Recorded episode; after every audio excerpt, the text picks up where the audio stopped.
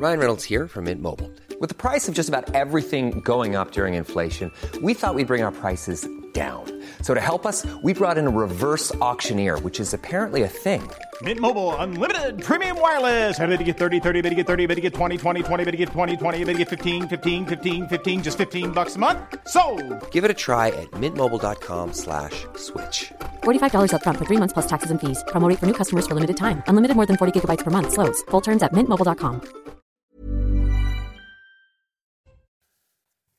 Bonjour à tous et bon réveil. Bienvenue dans la matinale week-end de CNews. Très heureux de vous accompagner jusqu'à 9h pour remplacer Anthony Favali, que nous saluons, qui euh, euh, prend quelques jours de repos bien mérité, mais vous ne serez pas dépaysés puisque ce matin, pour vous livrer l'information à mes côtés, Marine Sabourin. Bonjour ma chère Marine. Bonjour Olivier, bonjour à tous. Comment allez-vous ce matin? En pleine forme et d'autres invités également pour nous accompagner tout au long de cette matinale. Je vous les présente dans un instant, mais tout de suite, comme chaque matin, c'est l'éphéméride et aujourd'hui, nous fêtons les modestes.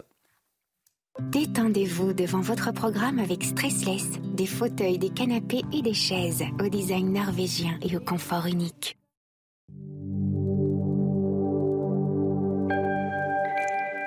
Chers amis, bonjour. Le prénom Modeste, à l'honneur du calendrier aujourd'hui, n'est pas des plus simples à porter. Difficile de s'appeler ainsi quand on a une petite tendance à la vanité ou à l'orgueil. Ce prénom, qui a été très en vogue au XVIIIe et au XIXe siècle, n'est plus beaucoup donné aujourd'hui. On ne sait pas grand-chose de Saint Modeste, si ce n'est qu'il porte bien son prénom. L'histoire, en effet, n'a quasiment rien retenu de lui.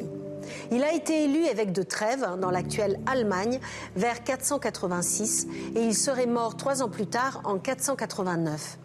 Retenons qu'il a vécu au temps de Clovis, avant sa conversion, à une époque encore très difficile pour les chrétiens de la Gaule romaine. Ses reliques sont vénérées dans l'église Saint-Mathias de Trèves. Et voici pour finir ce commandement que nous laisse le Christ dans l'évangile de Saint Matthieu, qui est lu à la messe aujourd'hui. Aimez vos ennemis et priez pour ceux qui vous persécutent. C'est tout pour aujourd'hui. À demain, chers amis. Ciao. Détendez-vous, confortablement installé. C'était votre programme avec les fauteuils et canapés stressless. Et il m'accompagne ce matin pour commenter, pour décrypter l'actualité, pour vous accompagner autour de ce plateau. Nous accueillons donc Hervé Bricourt. Bonjour. Bonjour. monsieur, vous êtes agriculteur en polyculture dans l'Aisne. On va bien évidemment parler de l'ouverture du salon de l'agriculture ce matin à la une de l'actualité. À vos côtés, le général Bruno Clermont, notre consultant défense. Bonjour mon général. Bonjour Olivier. Puisque l'actualité est marquée par les deux ans de la guerre en, Ukraine, on en parlera également avec vous. Michel Taub. Bonjour Michel. Euh, Michel, fondateur Opinion, Opinion Internationale. Et euh, Mathieu Hoc nous accompagne également, secrétaire général Le Millénaire. Bonjour Mathieu. Bonjour, Harold Iman est également avec nous, journaliste euh, spécialiste des questions internationales. Là encore, nous reviendrons également pour vous euh, sur les élections américaines aujourd'hui, ce matin, avec notre correspondante, notamment Elisabeth Guedel, qui sera sur place. En Caroline du Sud. Exactement. mais avant, la météo, quel temps va-t-il faire aujourd'hui? Nous retrouvons Karine Durand. La météo avec Groupe Verlaine. Installateur de panneaux photovoltaïques garantie à vie avec contrat de maintenance. Groupe Verlaine, le climat de confiance. Bonjour ma chère Karine, des risques de crue hein, aujourd'hui en France.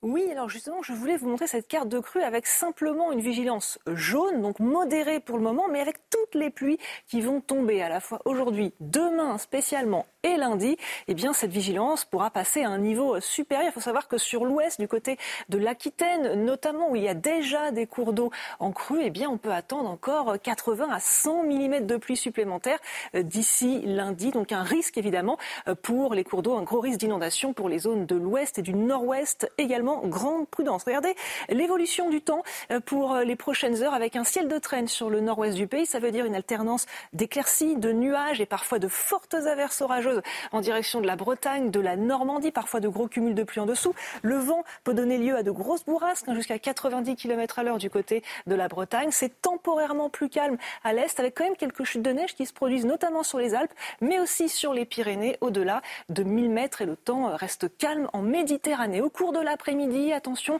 à ces pluies qui se décalent de plus en plus, notamment en direction des Hauts-de-France. Déjà sujet aux inondations, eh il y aura de gros cumuls de pluie supplémentaires qui vont s'ajouter au cours de l'après-midi. Ces averses peuvent être localement orageuses, notamment sur les Landes ou encore sur les Pyrénées-Atlantiques. Et la neige va tomber vraiment en abondance sur les Pyrénées. L'accès aux stations sera vraiment difficile au cours des prochaines heures. Les températures sont en baisse. On a même quelques gelées très localisées dans les campagnes de l'ouest ou encore du centre-ouest euh, ce matin. 0 degré prévu à Rodez, 4 degrés pour Paris. Au cours de l'après-midi, eh bien, fait assez rare, les températures sont tout à fait dans les moyennes de saison. Cela faisait un moment que ce n'était pas arrivé. 8 degrés à Paris, 11 degrés pour Biarritz et 11 également pour Strasbourg. Chaud l'été, froid l'hiver, c'était la météo avec Groupe Verlaine. Isolation thermique par l'extérieur avec aide de l'État. Groupeverlaine.com il est 6 heures passées de 1 minute. À la une de l'actualité ce matin, un rendez-vous sous tension à quelques heures de l'ouverture officielle du Salon de l'agriculteur. Des paysans en colère campent porte de Versailles à Paris. Pas convaincus par les annonces du gouvernement, ils attendent de pied ferme le chef de l'État. Emmanuel Macron attendu donc sur place peu avant 8 heures, en terrain miné, après la bourde de l'Elysée autour de l'invitation des soulèvements de la Terre, un mouvement pourtant qualifié d'éco-terroriste il y a quelques mois par le ministre de l'Intérieur. Conséquence, le grand débat voulu par le président est annulé.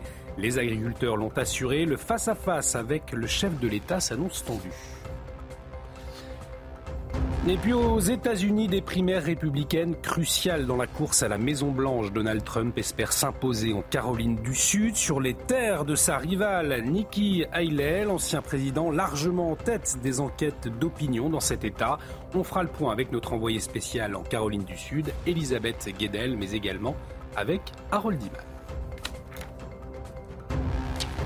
Et à la une de l'actualité, donc ce matin, la plus grande ferme de France ouvre donc ses portes et jamais un salon de l'agriculture n'a eu lieu dans un climat, il faut le dire, aussi tendu, hein, Marine. Oui, deux cortèges de tracteurs ont défilé à Paris hier à l'initiative de plusieurs syndicats agricoles. Plusieurs agriculteurs ont même campé cette nuit devant la porte de Versailles. On retrouve sur place Thibault Marcheteau et Antoine Durand. Comment s'est passée la nuit, Thibault, pour ces agriculteurs? Eh bien écoutez Marine, assez fraîchement parce que euh, la température n'est pas montée au-dessus de 3 euh, degrés toute la nuit. Alors on a essayé de se réchauffer toute la nuit euh, autour de ces bras zéro qui ont été installés donc hier soir. les personnes que vous voyez ici ont passé toute la nuit autour de ce feu pour essayer de se réchauffer. Et pour les personnes qui voulaient trouver un petit peu le sommeil avant de passer une, une très longue journée qui s'annonce très forte, eh bien on essaie de dormir un petit peu. Vous le voyez sur ces, sur ces images d'Antoine Durand, certaines personnes qui sont encore en train de finir leur nuit dans ces duvets, euh, dans la paille pour essayer de se euh, réchauffer. Certaines personnes dorment aussi dans les cabines des euh, trentaines de tracteurs qu'il y a donc sur cette place juste devant le salon de l'agriculture qui va donc ouvrir ses portes dans quelques heures maintenant. On se réveille petit à petit, essayer de prendre un café pour se réchauffer, essayer de retrouver un petit peu de chaleur. En tout cas, ici, on parle évidemment de l'arrivée du président de la République et tous le promettent ici. Il lui réserve un accueil qui, lui sera glacial. Et on suivra tout cela avec vous, mon cher Thibault. On vous retrouvera tout au long de cette matinale. Thibault Marcheteau, donc en direct devant le Salon de l'Agriculture avec Antoine Durand. Euh, Hervé Bricou, on l'a entendu, on le sait, le chef de l'État attendu de pied ferme euh, ce matin. Très concrètement, euh, quelles sont les revendications qui alimentent encore la colère des agriculteurs à cette heure? Actuellement, je pense qu'il y, a beaucoup de, de flou encore et, on n'arrive pas à en sortir. Et quand on a besoin d'avancer, c'est pas avec, euh, avec le peu qu'on a eu euh, comme avancé. Et je trouve que euh, les, les, premières choses qui ont été annoncées, c'était une baisse sur le, carburant, le GNR. En fin de compte, la taxe, c'est une, on différait la taxe au départ. Mais le lendemain, ça s'est suivi par une augmentation de 10 centimes. Donc, franchement, j'ai peur que la taxe, elle soit, en fin de compte, une, manœuvre de plus pour euh, récupérer autant d'argent euh, dans les caisses de l'État. Et c'est vrai, vous le disiez, euh, Michel Taube, on, a vu ces, annonces. Alors ces annonces un peu indigestes d'ailleurs. Hein. on se souvient de, Gabriel Attal, les agriculteurs en tout cas toujours en colère, en colère ce matin. Est-ce que selon vous, la fête de cette ouverture officielle du Salon de l'agriculture, eh bien, elle peut être gâchée? Je pense que le Salon de l'agriculture, c'est sacré. Euh, ça doit être une fête, mais c'est vrai que la fête va être un peu particulière parce qu'effectivement la crise est là, elle est bien là, et c'est vrai que le gouvernement, euh, les faits sont là, a choisi de saucissonner ses réponses euh, souvent d'ailleurs de façon extrêmement technique, certainement trop technique, et en plus en assumant le fait que, par exemple, parmi les revendications des agriculteurs, la question de leur rémunération. Marc Fesneau lui-même a reconnu que la question des rémunérations n'est pas encore réglée, alors que nous sommes au jour de l'ouverture du salon de l'agriculture. Donc effectivement, je pense que le comité d'accueil du président de la République risque d'être assez sérieux. Alors moi, je confiance dans le respect des institutions par les agriculteurs, mm. mais je vois mal Emmanuel Macron tenir les 13 heures de déambulation dont il a battu le record historique l'année dernière, euh, si effectivement il n'apporte pas, dès son arrivée au sein de l'agriculture, de nouvelles réponses aux, aux paysans français, parce que quand même, il ne vient pas uniquement pour discuter, et on le sait bien, il vient aussi pour apporter des réponses et des solutions. C'est ce qu'attendent les paysans français. Et on retrouvera d'ailleurs Florian Tardif dans un instant, puisque vous savez, ce, le grand débat euh, prévu avec Emmanuel Macron a été annulé au salon. Le chef de l'État qui va finalement, Marine, euh, rencontrer les syndicats agricoles. Ce sera juste avant l'ouverture officielle du salon. Hein. Oui, voici ce qu'il a publié sur X hier. Les syndicats agricoles ont voulu que ce salon ne soit pas un salon comme les autres. Ils avaient voulu un débat ouvert. Ils en demandent aujourd'hui l'annulation, dont acte. Pas de grand débat aujourd'hui. Donc, du côté des agriculteurs, c'est la déception. Écoutez quelques-unes de leurs réactions recueillies par Charles Pousseau. Les dernières euh, déclarations d'Emmanuel Macron avec l'accueil de groupuscules qui ne sont pas du tout représentatifs font exploser une rage sur le terrain. Et je pense qu'il est important pour lui de calmer le jeu. C'est là qu'on attendait vraiment une vision politique, euh, une vision d'un président, d'orienter un peu euh, sa stratégie euh, et ses agriculteurs. Là aujourd'hui, en termes de confiance, je pense qu'on est redescendu en dessous zéro en fait. Mathieu, c'est vrai que ce salon de l'agriculture, c'était l'échéance attendue pour faire un point d'étape avec les agriculteurs. Après les annonces, on en a parlé il y a un instant de, de Gabriel Attal.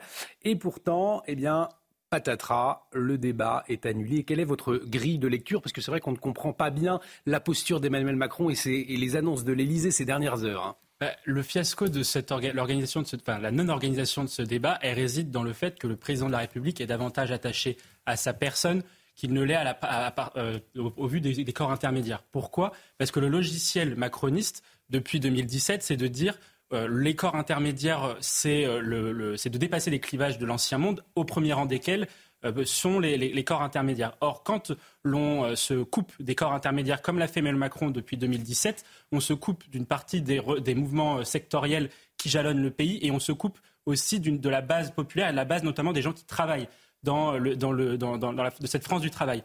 Or, ce que je vois, c'est que le fait de se couper, cette rupture du euh, macronisme à l'égard des corps intermédiaires va avoir un impact très fort sur la, colère des, gens et surtout elle a créé des mouvements spontanés. C'est pour ça qu'on a eu des mouvements à la, lumière des Gilets jaunes notamment, où, un, on, a, on a vraiment des collectifs qui se, qui se mobilisent contre le, gouvernement en, en marge des corps intermédiaires, dans la mesure où les corps intermédiaires ne sont plus respectés par le président de la République. Or, aujourd'hui, ce que l'on voit, c'est que les, ce que nous on appelle, on a appelé le mouvement des Gilets verts est un mouvement Gilets jaunes revisité à la manière des agriculteurs. Et c'est ça qui va jalonner le pays pendant les prochaines années. Michel Taub, je vous donne la parole dans un instant, mais avant Xavier Bricou, est-ce que vous êtes déçu par l'annulation de ce grand débat avec Emmanuel Macron et les agriculteurs? Oui, tout à fait, parce que franchement, nous rencontrer, c'était euh, aussi euh, son devoir. Et aujourd'hui, ne, ne pas arriver justement euh, sur le salon de l'agriculture qui est emblématique, et surtout de la 60e année, je trouve que ça se gâche un peu. Une fête euh, gâchée, un rendez-vous en tout cas gâché avec, euh, entre le, président de la République Emmanuel Macron et les agriculteurs, mais c'est vrai que la grille de lecture, elle n'est pas facilement compréhensible. Non, alors il y a eu euh, une erreur stratégique d'inviter les soulèvements de la terre qui, il y a quelques mois, ont été interdits par, par le gouvernement. Mais au-delà de ça, on arrive aussi, je trouve, à la fin d'un processus d'une méthode Macron qui est celle de ces débats permanents. On, on s'en souvient pour, le, pour, le, pour les Gilets jaunes, mais c'est encore une fois, bien entendu qu'il y a un besoin de dialogue et le chef de l'État va rencontrer les syndicalistes et quand même beaucoup de, de paysans aujourd'hui au salon de l'agriculture. Mais c'est des solutions qui sont attendues, c'est des réponses concrètes. Je pense que la parole, elle est là, elle est là depuis longtemps. Gabriel Attal a plutôt réussi son, son entrée en fonction en allant à la rencontre des paysans. Mais quelles sont les réponses apportées? Et c'est là qu'il y a un déficit de réponse, qu'il y a des réponses trop techniques, pas assez précises, pas assez globales. C'est à cela qu'il faut répondre. La crise est très profonde et ça n'est que par un retour du politique qu'on arrivera à répondre aux, attentes de nos, de nos chers paysans. Euh, il faut saluer avant tout et à qui il faut dire merci en ce grand jour qui est le leur avec l'ouverture du salon de l'agriculture. Exactement, ce sera une fête également, on va y revenir. Vous le disiez, une colère très, profonde. Je vous propose de revenir justement ce matin sur les débuts euh, de cette colère paysanne. Tout a commencé le 18 janvier, hein, Marine. Et c'était, on se souvient, sur l'autoroute A64. Oui, les revendications euh, de ces agriculteurs, plus de moyens, moins de concurrence déloyale et surtout pouvoir vivre dignement. Alors si la mobilisation euh, s'était essoufflée après les annonces de Gabriel Attal, pour certains agriculteurs, rien n'a changé. Résultat, les actions reprennent. Retour sur ces temps forts avec Adrien Spiteri. Ici commence le pays de la résistance agricole. Ce slogan, visible le 19 janvier sur l'autoroute A64, annonçait la couleur. C'est ici, à hauteur de carbone, que les premiers blocages d'ampleur ont débuté. Jérôme Bail, éleveur de vaches, devient rapidement l'une des figures du mouvement. Il faut que tout le monde aille sur les routes, faire des ralentissements et montrer à l'État qu'on sera ferme et déterminé. Un appel entendu. Dans les jours qui suivent, la grogne se propage comme ici dans l'Oise.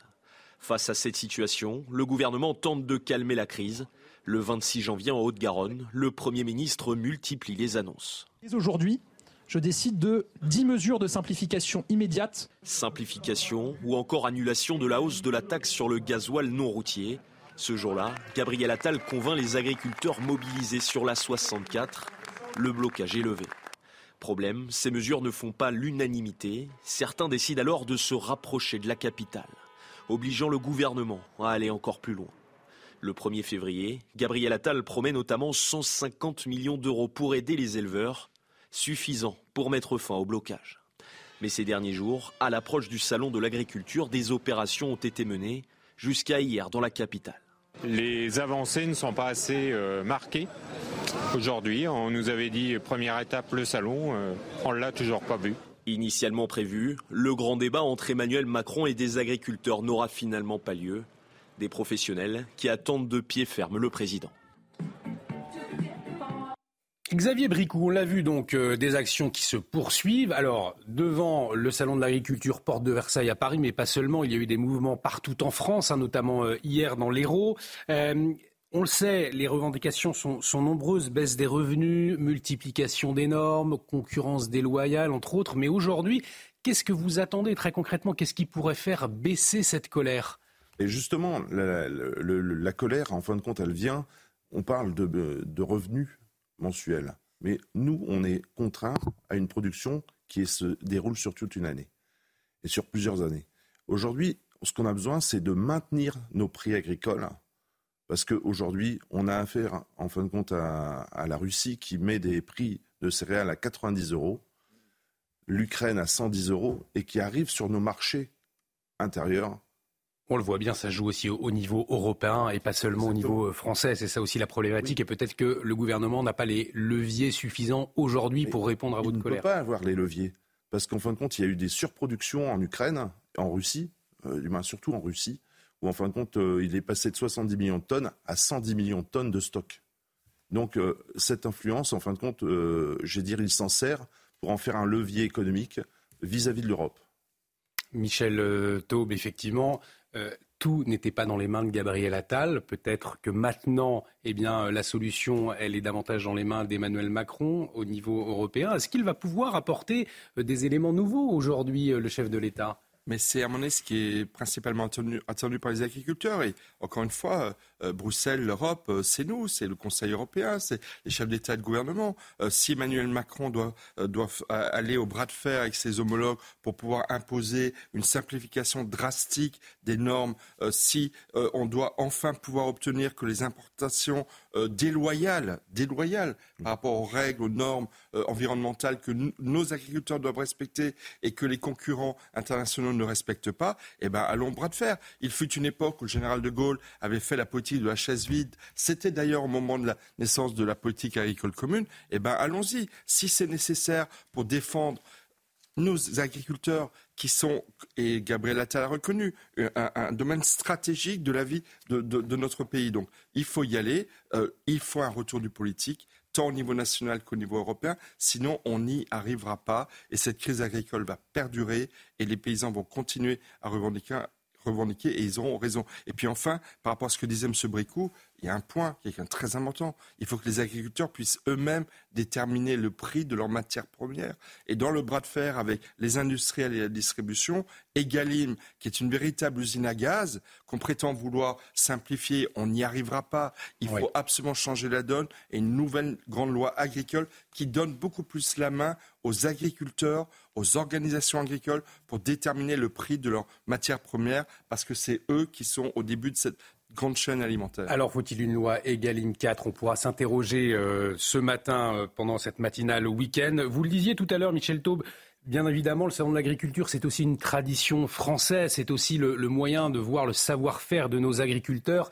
Et ce sera ça aussi dans les prochaines heures et les prochains jours, porte euh, de Versailles à Paris. On va en parler dans un instant avec l'égérie de ce salon. Elle s'appelle Oreillette. Son portrait dans un instant, mais avant, le flash avec vous, ma chère Marine. Au procès des attentats de Trèbes et Carcassonne, les condamnations prononcées sont largement inférieures à celles demandées. Sur les cinq accusés jugés pour association de malfaiteurs terroristes criminels, quatre ont été acquittés et seulement condamnés pour des délits connexes. Seule la petite amie radicalisée de l'assaillant a été reconnue coupable et condamnée à cinq ans d'emprisonnement, dont deux avec sursis. L'Ukraine entre dans sa troisième année de guerre. Aujourd'hui, plusieurs pays occidentaux continuent de manifester leur soutien à Kiev. Dans un communiqué, le Premier ministre britannique Rishi Sunak promet que Londres restera aux côtés de Kiev aussi longtemps qu'il le faudra. Et puis cette 49e édition des Césars organisée à l'Olympia de Paris hier, la cérémonie a accordé cette année une place inédite aux victimes de violences sexuelles.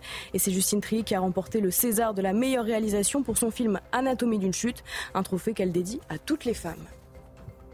Merci Marine. Et nous allons parler d'oreillette à présent. Alors oreillette, non, ce n'est pas ce que j'ai dans l'oreille ce matin. Son nom ne vous dit peut-être rien et pourtant, eh bien, c'est la vache star du salon de l'agriculture. Elle est venue tout droit de Normandie. Elle est arrivée d'ailleurs hier à Paris avec ses éleveurs, ses éleveurs François et Lucie. Vous avez eu justement, Marine, la chance de la rencontrer, Oreillette. Vous étiez avec Godéric Bay euh, pour la rencontrer et faire son portrait. On regarde ce sujet. Oreillette, donc, la présentation. Elle va retrouver sa copine. Elle arrive en grande pompe, escortée par ses éleveurs. Oreillette et l'égérie 2024 du Salon de l'Agriculture. Son arrivée signe l'ouverture de cette 60e édition. Je crois que c'est une des premières arrivées et les vaches sont parmi les premiers à arriver également. Donc euh, voilà, là c'est lancé, elle est là. Oreillette est une belle bête, 1m56 pour 800 kg, rien que ça. Oreillette, elle est jolie, très jolie et imposante, je dirais surtout. Certains quittent même leur stand pour l'apercevoir. On aimerait avoir tous une vache comme ça. Elle est exceptionnelle. Une vache qui en fait rêver plus d'un et qui fait la fierté de ses éleveurs, François et sa fille. Selon eux, les vaches sont l'emblème du milieu agricole. La vache, euh, dans son ensemble, euh, représente beaucoup de choses, je pense, pour les, Français de, de tout bord. Je pense que la vache, que ce soit laitière ou allaitante, c'est un symbole de l'agriculture. Cette année, près de 600 000 personnes viendront saluer la vache normande. Alors Hervé Bricou, c'est vrai que eh bien c'est l'occasion pour les Français de rencontrer le, savoir-faire des agriculteurs. Euh, aujourd'hui en France, on le voit avec Oreillette, cette, très belle vache. C'est aussi un, temps pour rencontrer les citoyens, un salon de l'agriculture. Exactement, exactement. C'est euh, le partage, en fin de compte, euh, de notre milieu agricole avec tous les citoyens et c'est de faire voir en fin de compte cette passion. La passion qui anime les agriculteurs à vous donner de belles choses dans vos assiettes. Et ça, c'est super important parce que quand on voit euh, ce qui nous importe, c'est horrible. On est en train de partir en arrière. Et donc aujourd'hui, il faut donner cette confiance et dire aux Français qu'on les aime par notre travail. Et c'est vrai que Michel Taubes, qu'a révélé cette colère des agriculteurs. Euh, c'est aussi le lien très fort que l'on a ressenti, ce soutien très fort euh, des citoyens français, des Français envers les agriculteurs. Cela va être aussi, salon de l'agriculture, un moyen aussi de, faire vivre ce lien. Absolument. Et en fait, euh, la meilleure manière, j'ai envie de dire, de, de, transformer l'essai du soutien massif des Français à votre mouvement, et massif dans les études, 90% des Français qui sont favorables aux revendications des, des paysans, bah, ce serait de battre tous les records d'affluence au salon de l'agriculture. C'est ça qu'il faut espérer dans, dans ces dix jours. Quant à Oreillette, juste une chose, vous disiez de manger des bons plats. Mais Oreillette, c'est une vache normande laitière et qui donne avec ses 190 000 corps légionnaires euh, du camembert, du pont-l'évêque, quatre très bons fromages de Normandie qui font le, le, plaisir des Français et de gens dans le monde entier. Donc effectivement, le salon de l'agriculture, c'est cela. Et donc, c'est effectivement, c'est une forme de déclaration d'amour réciproque parce que on parle d'argent, on parle de, de, crise profonde, mais c'est aussi, euh, voilà, les paysans français ont besoin de preuves d'amour et la meilleure manière de la leur donner, c'est aussi d'aller tous très nombreux au salon d'agriculture. Et nous y reviendrons largement tout au long de la matinale à ce salon d'agriculture. Vous savez, le chef de l'État qui est d'ailleurs attendu à 7h50, il doit rencontrer les représentants des syndicats agricoles. Mais avant, je vous propose de prendre la direction des États-Unis. Pour quelle raison? Eh bien parce que nous sommes un peu plus de huit mois de l'élection présidentielle. Nous y reviendrons euh, dans un instant. Nous retrouverons euh, notre correspondante sur place, notre envoyée spéciale Elisabeth Guedel. Euh, mais avant, nous restons en France avec ce chiffre, ce chiffre qui fait froid dans le dos, 93. 93, hein. c'est le nombre de viols commis dans la capitale en 2023, un chiffre malheureusement stable sur ces dernières années. 7 viols sur 10 sont commis la nuit. Selon les syndicats de police, les agresseurs sont souvent des hommes étrangers et sans papier. Les détails avec Adrien Spiteri. En plein cœur de la capitale, dans la célèbre rue de Rivoli, le 26 janvier vers 5 heures du matin, une jeune femme âgée de 20 ans est brutalement déshabillée puis violée sur le trottoir. Des faits loin d'être isolés. Selon la préfecture de police de Paris, 93 faits de viol commis sur la voie publique ont été enregistrés en 2023, 92 en 2022. Des chiffres élevés, mais qui diminuent légèrement par rapport aux années précédentes. En 2021, 104 faits de viol de rue avaient été recensés, 102 en 2020. Mais alors, quel est le profil des agresseurs? Linda Kebab du syndicat Unité SGP Police s'est exprimée sur le sujet chez nos confrères du Point. Les viols de prédation dans les grandes villes, ils ont historiquement toujours concerné les marginaux. Or, aujourd'hui à Paris, les hommes étrangers sans papier issus de l'immigration récente et entrés sur le territoire en situation irrégulière représente une part importante de cette marginalité. C'est un fait. En 2023, 656 agressions sexuelles sur la voie publique ont eu lieu à Paris, et ce, alors que certaines victimes ne déposent pas plainte. Effectivement, on l'entendait, le lien entre immigration et euh, irrégulière et, viol de rue, un phénomène que certains se refusent à voir. Nous pourrons euh, l'évoquer euh, dans la matinale dans un instant. Mais avant, je vous le disais, on va prendre la direction des États-Unis, puisque nous sommes à un peu plus de huit mois de l'élection présidentielle et la primaire aujourd'hui en Caroline du Sud eh bien, elle pourrait être déterminante, hein, Marine, dans la course à l'investiture du Parti républicain. Oui, les électeurs vont devoir choisir entre euh, Donald Trump et Nikki euh, Haley. Euh, Harold Iman, notre journaliste spécialiste des questions internationales, est avec nous. On parle beaucoup de cette femme. Certains y voient une Trump en talon, n'est-ce pas? Hmm. eh, En fait, elle fait tout ce qu'elle peut pour ne plus ressembler à Donald Trump, qui l'avait nommé en 2017 comme ambassadrice des États-Unis euh, à l'ONU, où euh, elle a exercé un rôle assez visible euh, de, je dirais, représentante des valeurs républicaines traditionnelles euh, de force américaine projetée à l'extérieur et d'hostilité envers la Russie, envers la Syrie de Bachar al-Assad et de soutien indéfectible à euh, Israël. Donc euh, ça, c'était assez classique, mais elle est partie au bout d'un an en alléguant une fatigue et des devoirs familiaux. Et elle était gouverneure de la Caroline du Sud mmh. avant. Eh ce que je vous propose justement, Harold, c'est de prendre la direction de la Caroline du Sud, de retrouver notre envoyée spéciale, Elisabeth Guedel, qui est sur place. Euh, Elisabeth, euh, à quelques heures de l'ouverture euh, des bureaux de vote, on peut le dire, c'est Donald Trump hein, qui fait figure de grand favori.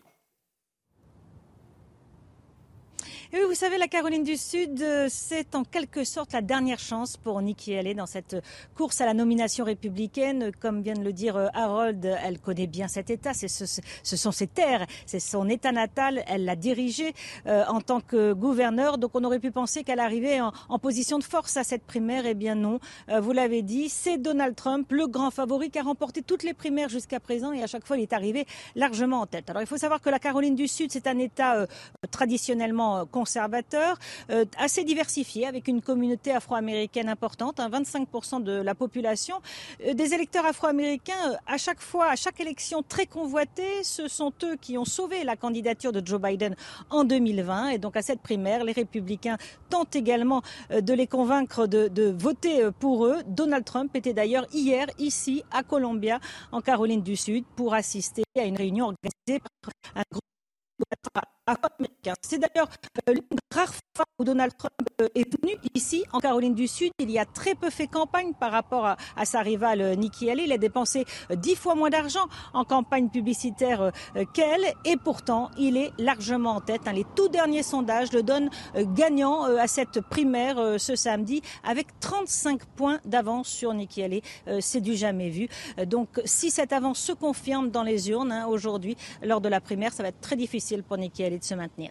Merci beaucoup, euh, Elisabeth. Nous vous retrouverons tout au long de la matinale. Je vous poserai cette question tout à l'heure. Est-ce que Nikki Haley pourrait abandonner la course si Donald Trump l'emportait? Vous nous direz tout dans un instant. Nous allons marquer une très courte pause et dans un instant, bien évidemment, nous allons revenir sur l'événement de la journée, l'ouverture officielle du Salon de l'agriculture à Paris. Emmanuel Macron attendu en miné d'ailleurs à 7h50. Nous suivrons tout cela en direct, bien évidemment, sur CNews. Très courte pause. Nous revenons dans un instant. À tout de suite. Il est cultivé, il a, ah, une culture. Et de retour sur le plateau de la matinale week-end. Bienvenue si vous nous rejoignez pour vous accompagner ce matin. L'agriculteur Hervé Bricou à vos côtés, le général Bruno Clermont, consultant défense CNews, Michel Taube est également avec nous, tout comme Harold Iman, Mathieu Hoc. Et pour vous livrer l'information, comme chaque week-end. Marine Sabourin, à la une de l'actualité. Ce matin, un campement installé par les agriculteurs, porte de Versailles à Paris, à quelques heures de l'ouverture officielle du Salon de l'agriculture. La colère reste vive. Toujours pas convaincus par les annonces du gouvernement, les paysans poursuivent leurs actions et ils attendent de pied ferme le chef de l'État. Il y a tout juste deux ans, la Russie envahissait l'Ukraine. Aujourd'hui, l'armée ukrainienne se trouve en grande difficulté sur le champ de bataille. Les aides européennes ne suffisent pas à mener une contre-offensive efficace. Le conflit s'enlise. Nous ferons le point avec le général Bruno Clermont et Harold Iman dans la matinale. Anatomie d'une chute sacrée meilleur film au César 2024. Sa réalisatrice Justine Triette est devenue la deuxième femme de l'histoire à décrocher le César de la meilleure réalisation. Une victoire dédiée à toutes les femmes, dont celles qu'on a blessées. Un discret hommage à Judith Godrèche qui a pris la parole hier soir.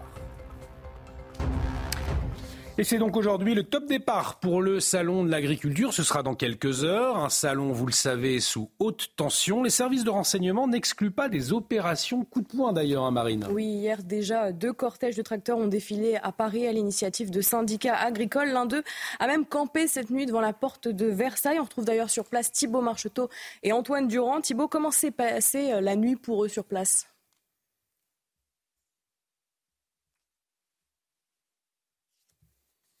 Alors, nous avons un problème de son pour le moment avec Thibaut Marcheteau. Peut-être, voilà, nous avons retrouvé Thibaut. Thibaut, c'est à vous. Est-ce que vous m'entendez, euh, Olivier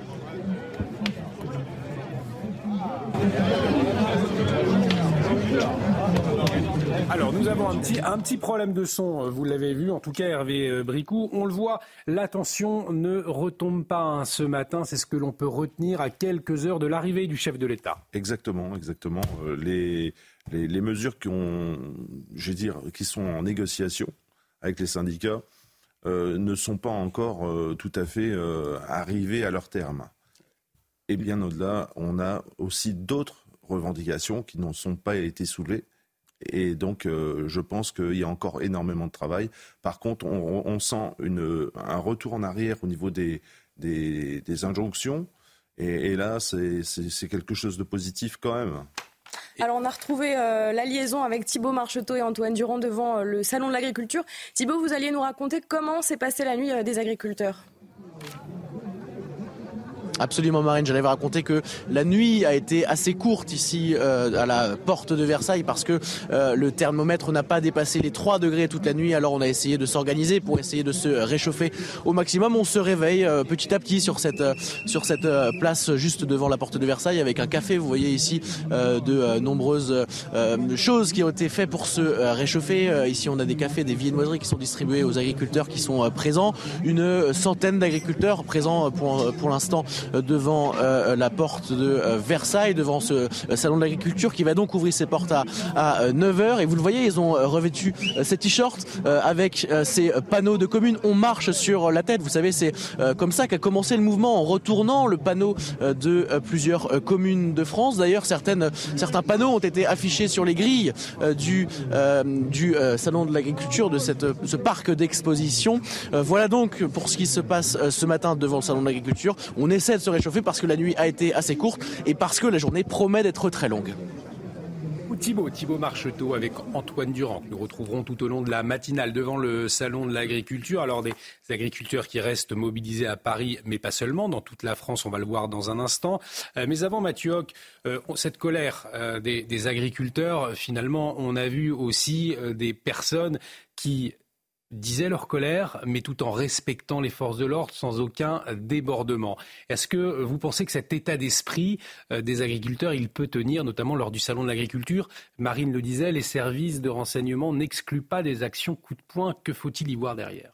Bah, même si on a vu des actions coup de poing de la part des agriculteurs durant, depuis, janvier, euh, depuis janvier 2024, on s'aperçoit que ces actions coup de poing, elles sont euh, à des années-lumière de ce qu'on avait pu subir, notamment dans le cadre des émeutes de l'été dernier euh, avec des racailles qui ont euh, saccagé un certain nombre euh, d'établissements publics, mais également avec les gilets jaunes. Et, les, agriculteurs ont bien en, tête que c'est la, violence du mouvement des gilets jaunes qui a conduit à, à l'érosion du soutien des Français dans le temps. un autre point aussi qui est, à, mon sens, important sur la colère des agriculteurs, c'est que les agriculteurs, et comme la, la plupart des classes populaires et classes moyennes françaises, ont l'impression de supporter le coût de la transition écologique alors que euh, justement, euh, ça devrait plutôt être les urbains les plus aisés qui supportent le coût de la transition écologique pour deux raisons. D'une part, parce qu'il est plus facile d'adapter ses comportements, d'adapter son mode de vie quand on est un urbain. C'est plus facile de prendre euh, le tram plutôt que de prendre la voiture quand on est dans une ville comme Paris plutôt que dans la campagne. C'est euh, une, évidence que de dire cela.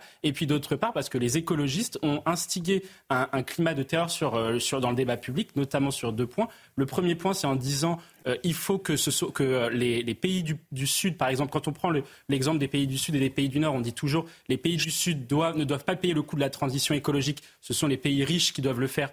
Pourquoi les écologistes ne disent pas euh, les pauvres doivent, c'est plutôt les aisés, donc leur électorat qui doit supporter le coût de la transition écologique. Ça, c'est le premier élément. Et le deuxième élément, c'est en, alimentant le débat public au niveau européen avec le green qui a, qui a accouché au Green Plan, donc le plan d'Ursula von der Leyen pour l'agriculture, qui a justement euh, qui comporte un certain nombre de mesures très, très néfastes pour l'agriculture. Notamment, j'en vois une, enfin j'en vois deux même. C'est la loi sur la, la renaturalisation des sols donc c'est-à-dire le fait qu'il y aura de moins en moins de terres agricoles, de surfaces agricoles disponibles, donc on va pouvoir, on va produire de moins en moins alors qu'il faut produire davantage puisque euh, la, guerre en Ukraine a montré l'importance de produire, et c'est ce que vous avez rappelé tout à l'heure, l'Ukraine et la Russie euh, produisent beaucoup plus que nous aujourd'hui sur le plan des céréales. Et l'autre point, c'est sur l'utilisation des pesticides, mais là c'est un sujet que les écologistes abordent depuis très longtemps. Et nous y reviendrons parce que c'est vrai que les agriculteurs qui étaient dans le viseur des, écologistes et euh, effectivement c'était, on, y reviendra avec vous euh, Hervé Bricou, euh, vous avez eu le sentiment d'être pointé du doigt, de porter seuls les agriculteurs cette question de la transition écologique. Hein, en un mot, c'est un peu ça aussi, le, nœud du problème. Exactement, exactement. La transition écologique, en fin de compte, c'est encore une contrainte de plus pour nous et, sans, et franchement, les agriculteurs notre métier, c'est de préserver notre nature. Et pour nous, c'est tellement naturel que nous imposer des, lois pour faire ça, je trouve ça euh, complètement euh, inutile. C'est vrai qu'on marche un peu sur la tête. Les premiers écologistes, bien évidemment, sont les agriculteurs. Sur le terrain, en tout cas, des agriculteurs marines qui restent mobilisés. Le Premier ministre Gabriel Attal eh bien, semble-t-il, il n'a pas convaincu le monde agricole cette semaine. Hein. Oui, alors les actions euh, coup de poing se multiplient de nouveau en région. Illustration à Clermont-Lérault, où plusieurs dizaines d'agriculteurs ont bloqué une base logistique. Les détails avec Kylian Salé. De la terre, du fumier ou encore des cèpes de vigne, plusieurs dizaines d'agriculteurs de l'Hérault vident des bennes devant ce supermarché. On continue toujours à être euh, étranglé par, euh, par la grande distribution qui nous impose toujours des prix de plus en plus bas, ce qui fait que nous, en bout de chaîne, on n'arrive plus à vivre de notre métier et ça, c'est vraiment un problème. Nous, ce qu'on veut aujourd'hui, c'est tout simplement qu'on nous paye au juste prix. Euh, c'est pas plus compliqué que ça, parce que dans un an, dans deux ans, dans trois ans, on sera toujours là. Si je faisais en l'occurrence moi le vin, si demain on me donne 10, 15 euros de plus à l'hecto à ma cave coopérative, je ne serais pas dans la rue aujourd'hui. Aucun camion n'est rentré ni sorti de ce supermarché de toute la journée. Un peu plus loin, sur l'autoroute A75, une quarantaine de tracteurs ont mené une opération escargot les agriculteurs ont aussi contrôlé des camions venant d'Espagne.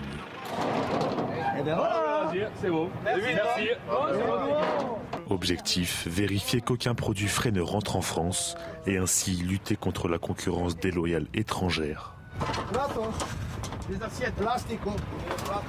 Ce chauffeur routier ne transporte que du plastique. Les agriculteurs le laissent repartir. Durant les prochains jours, ils organiseront d'autres actions pour maintenir la pression. Et dans ce contexte, il faut retrouver un dialogue apaisé. Ces mots, ce sont ceux de Marc Fesneau. Il s'exprime dans les colonnes du Parisien ce matin, le ministre de l'Agriculture, pour qui les journées s'enchaînent, c'est vrai, depuis euh, la mi-janvier, avec une pression qui ne retombe pas. Oui, alors il lance ce qu'on pourrait appeler une opération déminage à quelques heures de l'ouverture du salon. Les détails avec Célia Gruyère. Opération désamorçage pour le ministre de l'Agriculture. Dans une interview accordée aux Parisiens, Marc Fesneau admet la colère qui grandit depuis des années. Les agriculteurs ne croient plus en la parole publique depuis 25 ou 30 ans. Après le fiasco de l'invitation des soulèvements de la terre au grand débat voulu par Emmanuel Macron au Salon de l'agriculture, la colère ne faiblit pas. À l'heure d'une reprise des manifestations partout en France, mais surtout à Paris, Marc Fesneau appelle à un retour au calme. Il faut retrouver un dialogue apaisé. L'agriculture en a besoin. Pour le ministre, il s'agit d'une crise collective en Europe à laquelle tous les gouvernements sont confrontés. Une crise majeure qu'en France, l'exécutif n'aurait pas vu venir. Je ne me défausse pas, j'ai ma propre responsabilité. On n'a pas vu collectivement qu'on était à un moment de rupture.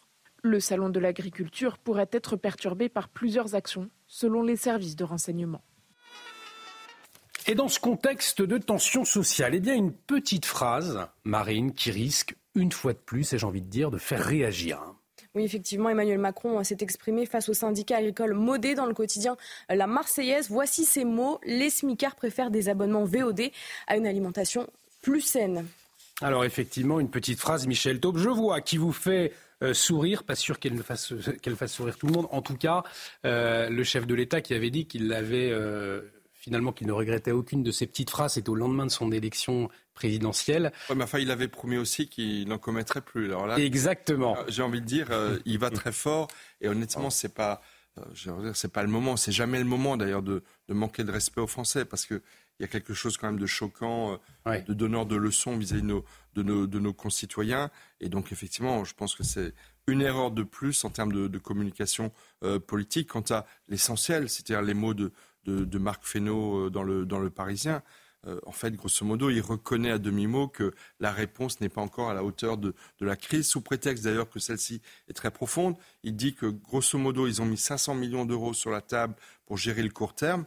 À un moment donné, ça ne suffit pas. On se rappelle que pour les Gilets jaunes, après 33 semaines de protestations et de violences urbaines, ils avaient mis 10 milliards d'euros sur la table. Donc moi, je pose la question, est-ce que nos agriculteurs qui font vivre et qui alimentent et qui nourrissent le pays et bien au-delà euh, ne méritent pas plus d'efforts de court terme pour pouvoir effectivement leur permettre de continuer leur noble travail? Donc effectivement, je pense que la réponse n'est pas encore à la hauteur.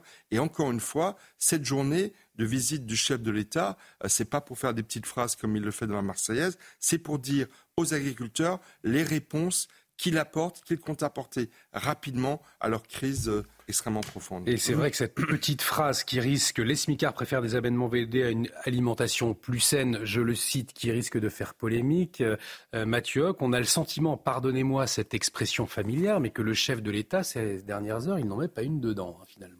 Ah, effectivement, il est un peu dans la salle d'à côté, euh, si je puis m'exprimer ainsi. Le, ce, qui, ce, qui, est important dans la communication du président de la République, pour les gens qui nous écoutent, c'est que son entourage veut absolument à chaque fois chercher la petite phrase disruptive. C'est vraiment le mot-clé qui revient à chaque fois dans l'entourage du président de la République, c'est d'être disruptif.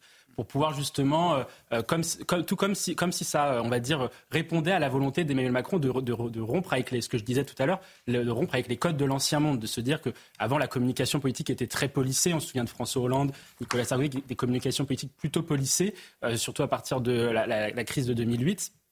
Or, maintenant, Emmanuel Macron a voulu rompre avec cela. Et cette disruption, entre guillemets, euh, pour ce franglais, euh, est véritablement un échec politique. Et là-dessus, le président de la République, et ça s'illustre dans, des faits, c'est-à-dire que l'électorat en 2017 d'Emmanuel Macron, c'est un électorat qui est euh, fourre-tout, qui, touche toutes les catégories sociales, y compris les smicards qu'il insulte à travers cette, cette phrase, puisque le président de la République fait un score assez homogène dans toutes les catégories sociales en 2017. Or, en 2022, il a perdu les classes populaires, il a perdu une partie des classes moyennes, il a perdu les jeunes également. Il lui reste, reste qu'en 2022, il lui reste uniquement les CSP+, et les retraités. Et là, ce que l'on voit, c'est que pour les européennes, il est, il est même en train de perdre les CSP+.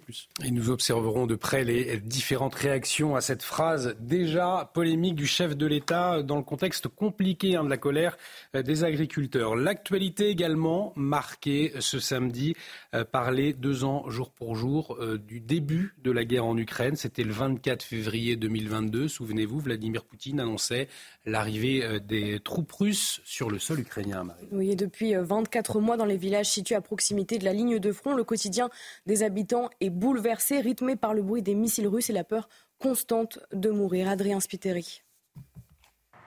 Dans ce cimetière recouvert par la neige, repose Seri, un soldat ukrainien tué durant la guerre. Sa femme et sa fille, Annelina, viennent régulièrement se recueillir devant sa tombe. Papa repose-t-il seul ici? Oui, papa est seul ici, mais il est toujours là, avec toi, près de toi. Des familles brisées par la guerre, il y en a des milliers dans le pays. À une centaine de kilomètres de la ligne de front, dans ce village, la vie des 6800 habitants a bien changé. Avant que les écoles ne ferment, Yulia était enseignante. Elle coordonne désormais l'action bénévole de l'Ozuvatka. Avant la guerre, j'avais une vie tranquille, j'avais des loisirs et des amis, mais j'ai perdu beaucoup d'amis depuis le début de la guerre.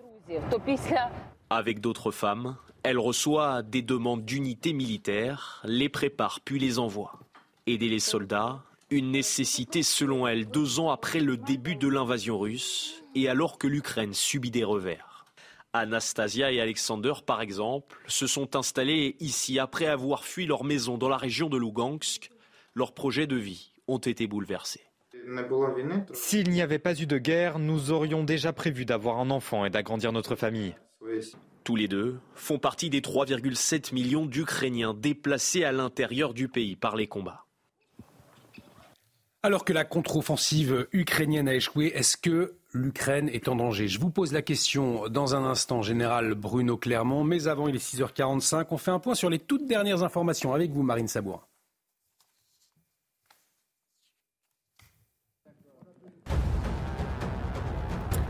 Il faut retrouver un dialogue apaisé. Ce sont les mots de Marc Fesneau qui s'expriment dans le Parisien ce matin. Pour le ministre de l'Agriculture, les journées s'enchaînent depuis la mi-janvier. Marc Fesneau reconnaît avoir sa part de responsabilité. Nouveau week-end de chasse et croisée ce week-end. Des embouteillages sont à prévoir, notamment pour les vacanciers qui se rendent sur les pistes de ski. La circulation sera très difficile dans toute la France dans le sens des départs.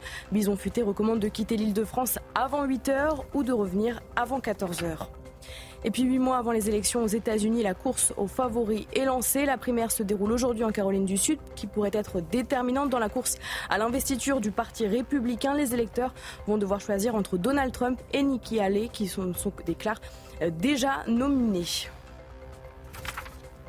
Merci beaucoup Marine. Je vous le disais, l'actualité internationale marquée donc par les deux ans du début de la guerre en Ukraine. On y revient avec vous, euh, général Bruno Clermont, consultant défense général de corps aérien.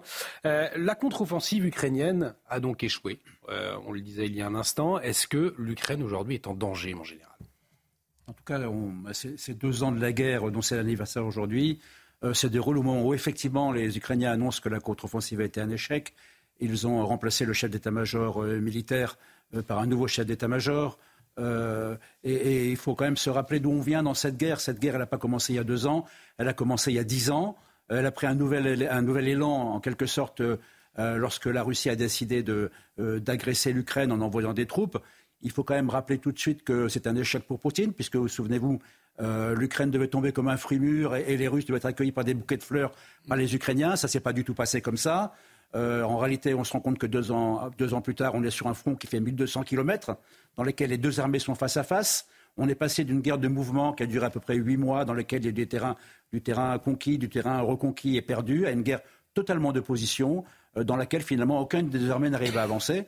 et c'est pour ça que le conflit s'enlise. Il y a malgré tout deux autres aspects dans cette guerre qu'il ne faut pas négliger. La première, c'est ce que j'appellerais la campagne de Crimée, dans laquelle l'Ukraine a obtenu des gains, des, succès tactiques, euh, grâce en particulier aux livraisons occidentales qui ont été livrées et aux missiles Scalp livrés par la France. Et puis il y a une autre guerre qu'on ne voit pas, mais qui fait très très mal aux Ukrainiens. Euh, c'est la guerre des missiles et des drones qui sont tirés en permanence euh, par la Russie depuis le territoire russe sans qu'ils puissent être véritablement menacés et qui frappent l'ensemble du territoire russe, les usines d'armement, les centres militaires, euh, également les populations civiles. Donc c'est ce paysage-là, dans ce paysage que finalement, cette année, euh, et aujourd'hui, on peut parler des, de, deux ans de cette guerre. Vous nous le disiez, le conflit s'enlise. Quel scénario euh, militaire possible pour la suite, en quelques mots? Et tout va dépendre du soutien occidental côté ukrainien. Il faut bien voir qu'il y a d'un côté, les Russes ont la profondeur stratégique, c'est-à-dire qu'ils ont leurs usines d'armement qui ne sont pas attaquées, euh, ils ont une population qui est plus importante, donc une capacité à mobiliser qui est bien plus importante que les Ukrainiens, et tout ça, euh, l'Ukraine ne peut rien y faire, puisqu'elle n'a pas le droit, elle n'a pas les moyens de frapper le territoire de la Russie. De l'autre, c'est l'inverse. Les Russes peuvent détruire tout ce qu'ils veulent euh, en Ukraine, c'est simplement une question de production d'armement et ils continuent à produire de l'armement moins qu'avant la guerre parce que euh, les sanctions quand même les touchent, mais ils sont soutenus par la Corée du Nord, ils sont soutenus par l'Iran, ils sont soutenus par la Chine, donc ils sont isolés internationalement, mais ils ont des soutiens très forts. Et du côté euh, des Ukrainiens, ils sont totalement dépendants de l'aide occidentale. Et l'aide occidentale, on va en reparler, il y en a deux grosso modo. Il y a l'aide américaine et l'aide européenne. L'aide américaine, c'est essentiellement une aide militaire, c'est elle qui a fourni l'essentiel des capacités euh, les plus importantes pour les Ukrainiens. L'aide européenne, elle est plutôt financière pour que l'État fonctionne et humanitaire. Euh, au niveau de l'Union européenne, on a des grands déficits en matière de capacité de fabriquer de l'armement parce que l'Union européenne, un peu comme l'agriculture, a mis des normes partout. Euh, des normes qui empêchent en fait l'industrie d'armement de se développer correctement. Et de toute manière, les pays n'investissent pas depuis des années dans l'industrie, donc notre industrie n'est pas capable de produire les quantités d'armement nécessaires à l'Ukraine. Et cette interrogation également, mon général, une négociation est-elle possible? Harold Iman, je vous poserai la question justement à 7h30. Euh, mais avant, euh, vous avez peut-être regardé hier soir la 49e édition des Césars. Alors une, cérémonie marquée cette année par de nombreuses prises de position à hein, Marine. Oui, guerre euh, entre Israël et le Hamas, mouvement MeToo. L'événement a par ailleurs accordé une place inédite aux victimes de violences sexuelles, les temps forts avec Godéric Bay. Nous sommes sur le devant de la scène, à l'aube d'un jour nouveau. Nous pouvons décider que des hommes accusés de viol ne, puissent pas faire la pluie et le beau temps dans le cinéma. Ça, ça donne le ton, comme on dit. Les mots de Judith Godrèche ont résonné dans la salle. Figure du mouvement MeToo, elle a été ovationnée après son discours dénonçant les abus dans le cinéma. Adèle Exarchopoulos a remporté le César de la meilleure actrice pour son second rôle dans Je verrai toujours vos visages où elle interprète une victime d'inceste. La grande gagnante de la soirée a été Justine Triet qui a remporté le César de la meilleure réalisation pour Anatomie d'une chute. Je voudrais dédier ce César à toutes les femmes, celles qui se sentent coincées dans leur choix, dans leur solitude, celles qui existent trop et celles qui n'existent pas assez. Elle devient la deuxième femme de l'histoire à recevoir ce trophée. Son film Anatomie d'une chute a décroché 6 prix sur 11 nominations. Autre surprise, Raphaël Quenard, devenu la meilleure révélation masculine pour Chien de la casse. Petit-fils d'agriculteur, l'acteur de 32 ans a rendu hommage au monde paysan lors de son sacre. Je voudrais dire un merci et un respect infini à tous ces gens qui travaillent d'arrache-pied autre succès de la soirée avec 12 nominations, Le règne animal de Thomas Caillet qui a remporté 5 Césars. Allez, nous allons marquer une très courte pause. Mais avant, n'oubliez pas, toutes nos émissions sont à revoir en replay sur l'application CNews que vous euh, pouvez obtenir en scannant le QR code. Vous le voyez qui s'affiche actuellement à l'antenne. Vous y retrouvez les dernières informations, bien évidemment, les débats, les chroniques, les éditos. Alors, pour ceux qui ne l'auraient pas encore, je vous le rappelle, scannez le QR code. Ça vous permettra de télécharger euh, l'application CNews à l'aide de votre smartphone, ce que vous avez tous fait, bien évidemment, autour de ce plateau. Je vais vous remercier, euh, Hervé Bricou, agriculteur en politique l'agriculture dans l'aile, je le rappelle. Vous allez rejoindre le salon de l'agriculture. Nous aurons l'occasion d'échanger avec vous dans les prochaines heures, les prochains jours, bien évidemment. Je vous rappelle le chef de l'État qui est annoncé à 7h50. Merci à vous, Mathieu Hoc, également d'avoir livré vos analyses ce matin dans la matinale. Secrétaire général, le millénaire, la matinale week-end revient dans un instant avec de nouveaux invités. Restez avec nous à tout de suite sur notre antenne. La météo avec Groupe Verlaine. Installateur de panneaux photovoltaïques garantie à vie avec contrat de maintenance. Groupe Verlaine, le climat de confiance. Et bienvenue si vous nous rejoignez euh, dans la matinale week-end avec la météo et ma chère Karine, un temps très agité aujourd'hui dans toute la France. Hein. Oui, il y a de la pluie, il y a du vent, il y a de la neige également en abondance sur les massifs. Regardez ces images qui sont magnifiques, qui viennent euh, de Val Thorens en Savoie. C'était hier après les chutes de neige de jeudi. Le soleil est revenu, on a eu des conditions absolument euh, superbes pour les skieurs avec 1,40 m de neige à 2000 m d'altitude pour la station, plus de 2 mètres de neige à 3000 m d'altitude attention quand même au risque d'avalanche qui est important sur l'ensemble des Alpes au cours de la journée et au cours du week-end. Alors retour sur nos cartes météo avec ce temps donc très perturbé. On a un ciel de traîne ce matin à l'ouest, ça veut dire une alternance de nuages, d'éclaircies et parfois de fortes averses orageuses avec de bonnes bourrasques de vent. C'est le cas sur la Bretagne jusqu'à 90 km à l'heure, mais aussi du côté de l'Aquitaine avec un vent qui souffle fort. Des chutes de neige abondantes sur les Pyrénées au-delà de 1000 mètres après des semaines de déficit de neige, de la neige également sur le massif central ou encore euh, sur les Alpes. Au cours de l'après-midi, il faudra euh, prendre garde à ce bandeau pluvieux qui traverse le pays, euh, globalement du sud-ouest jusqu'au Hauts-de-France, avec des pluies vraiment abondantes sur les Hauts-de-France qui ont déjà été fortement arrosés ces dernières semaines. Un risque notamment de crue pour les prochaines heures et les prochains jours à l'ouest, avec les fortes pluies qui tombent avec des intensités horaires assez importantes, du vent et globalement un ressenti vraiment très gênant sur une grande partie du pays. Il n'y a que la Méditerranée qui reste vraiment à l'écart de ce temps très agité. Les températures sont en baisse ce matin. On a même de petites gelées localement dans le centre, par exemple. Mais dans les grandes villes, il n'y a pas de gelée. On a 0 degré, par exemple, à Rodez, 4 degrés à Paris, 4 également à Strasbourg. Et au cours de l'après-midi, eh bien, des températures de saison. C'est assez rare pour être signalé. 8 degrés à Paris, 11 degrés à Brest, 8 également à Lille, un maximum de 14 pour Montpellier. Chaud l'été, froid l'hiver, c'était la météo avec Groupe Verlaine. Isolation thermique par l'extérieur avec aide de l'État. Groupeverlaine.com et de retour sur le plateau de la matinale week-end et nous accueillons pour vous accompagner ce matin euh, Daniel Palop, éleveur bovin dans l'eau. Bonjour monsieur, nous reviendrons bien évidemment avec vous sur l'ouverture du salon de l'agriculture. C'est ce matin le chef de l'État attendu dans un terrain miné. On en parlera aussi avec vous Guillaume Bigot. Bonjour mon cher Guillaume. Bonjour Olivier. Politologue. Euh, et euh, sont toujours avec vous pour vous accompagner Michel Taube, Harold Diman, le général Bruno Clermont et bien évidemment Marine Sabourin pour vous livrer l'information ce matin et justement à la une de l'actualité. Un rendez-vous sous tension à quelques heures de l'ouverture officielle du Salon de l'agriculture. Euh, des paysans en colère campent porte de Versailles à Paris. Pas convaincus par les annonces du gouvernement, ils attendent de pied ferme le chef de l'État. Emmanuel Macron attendu sur place peu avant 8 heures, en terrain miné, je vous le disais, après la bourde de l'Elysée autour de l'invitation des soulèvements de la Terre, un mouvement pourtant qualifié d'éco-terroriste il y a quelques mois par le ministre de l'Intérieur.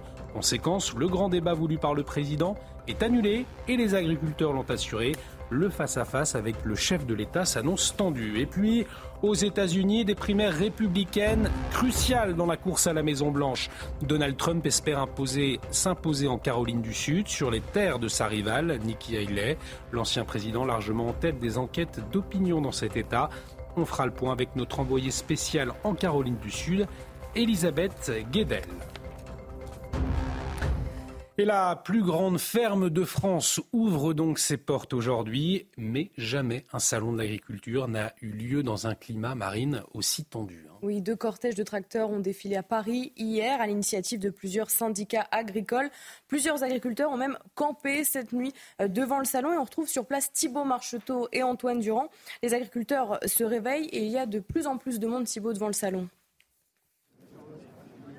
Absolument, Marine. Depuis ce matin, euh, le mouvement grossit sur cette place juste devant le salon de l'agriculture qui va ouvrir ses portes maintenant dans euh, quelques dizaines de euh, minutes. C'était notamment des agriculteurs de la FNSEA ou encore des jeunes agriculteurs qui s'étaient donc rassemblés devant le parc d'exposition. La coordination rurale vient de les retrouver. Certains agriculteurs qui, qui, sont, qui ont passé la nuit ici viennent de rentrer à l'intérieur du salon de l'agriculture parce qu'ils sont exposants. Évidemment, on attend de pied ferme l'arrivée du président de la République. On ne sait pas encore quel accueil euh, vont réserver ces agriculteurs au président de la République. Euh, beaucoup euh, évoquent des sifflets, mais certains disent aussi qu'il va falloir tourner le dos au président de la République. Pour l'instant, aucune décision n'a été prise. On attend également de la part des syndicats la rencontre entre le président de la République et les dirigeants de ces syndicats pour voir la suite du mouvement, pour prendre une décision. En tout cas, on reste ici très mobilisé et on essaie de se réchauffer parce que euh, la température est assez basse ce matin autour d'un café ou encore des bras zéro qui ont été installés pour passer la nuit devant le salon euh, de l'agriculture à la porte de Versailles.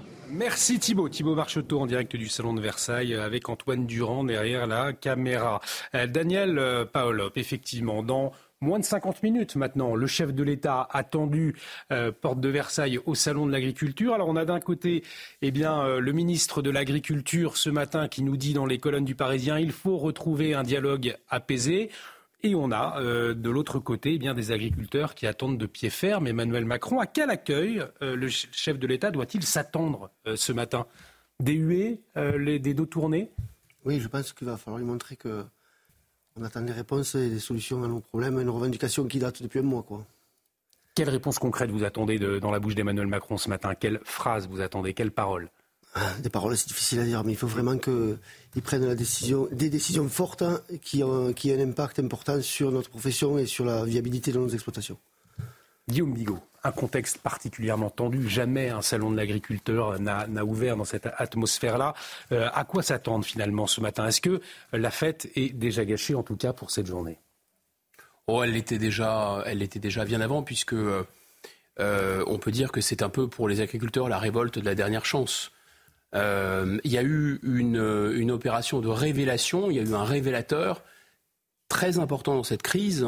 Ce sont les injonctions contradictoires de l'Union européenne qui à la fois ouvre à une concurrence mondiale qui n'est pas soumise à des normes et à la fois nos producteurs qui sont soumis à des normes.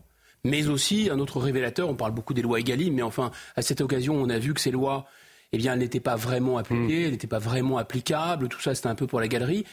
Autre révélateur très fort, avant même le salon, c'est le double, le, double discours, le double langage, puisque la main qui caresse à Paris, c'est la main euh, euh, qui gifle à Bruxelles. C'est à la même main, c'est la main du président de la République, c'est la politique du président de la République, les gens doivent l'entendre. La politique du président de la République, ce sont euh, des accords de libre-échange. La politique du président de la République, qui s'est fait réélire là-dessus en 2022, c'est plus d'écologie punitive et plus d'Europe punitive. Notre Europe, la souveraineté européenne, c'est ce que veut Emmanuel Macron. Donc depuis le début, de toute façon, de 2017, et le général Clermont peut en témoigner, euh, ce, que le, président de la République voulait faire, c'est baisser les dépenses d'armement. Puis ensuite, il a été contraint de les augmenter. Puis ensuite, il a, été, euh, il a voulu absolument une politique d'austérité. Puis ensuite, les Gilets jaunes l'ont obligé à faire autre chose. Puis ensuite, il voulait fermer des lits d'hôpitaux. Puis ensuite, le Covid l'a obligé à faire autre chose.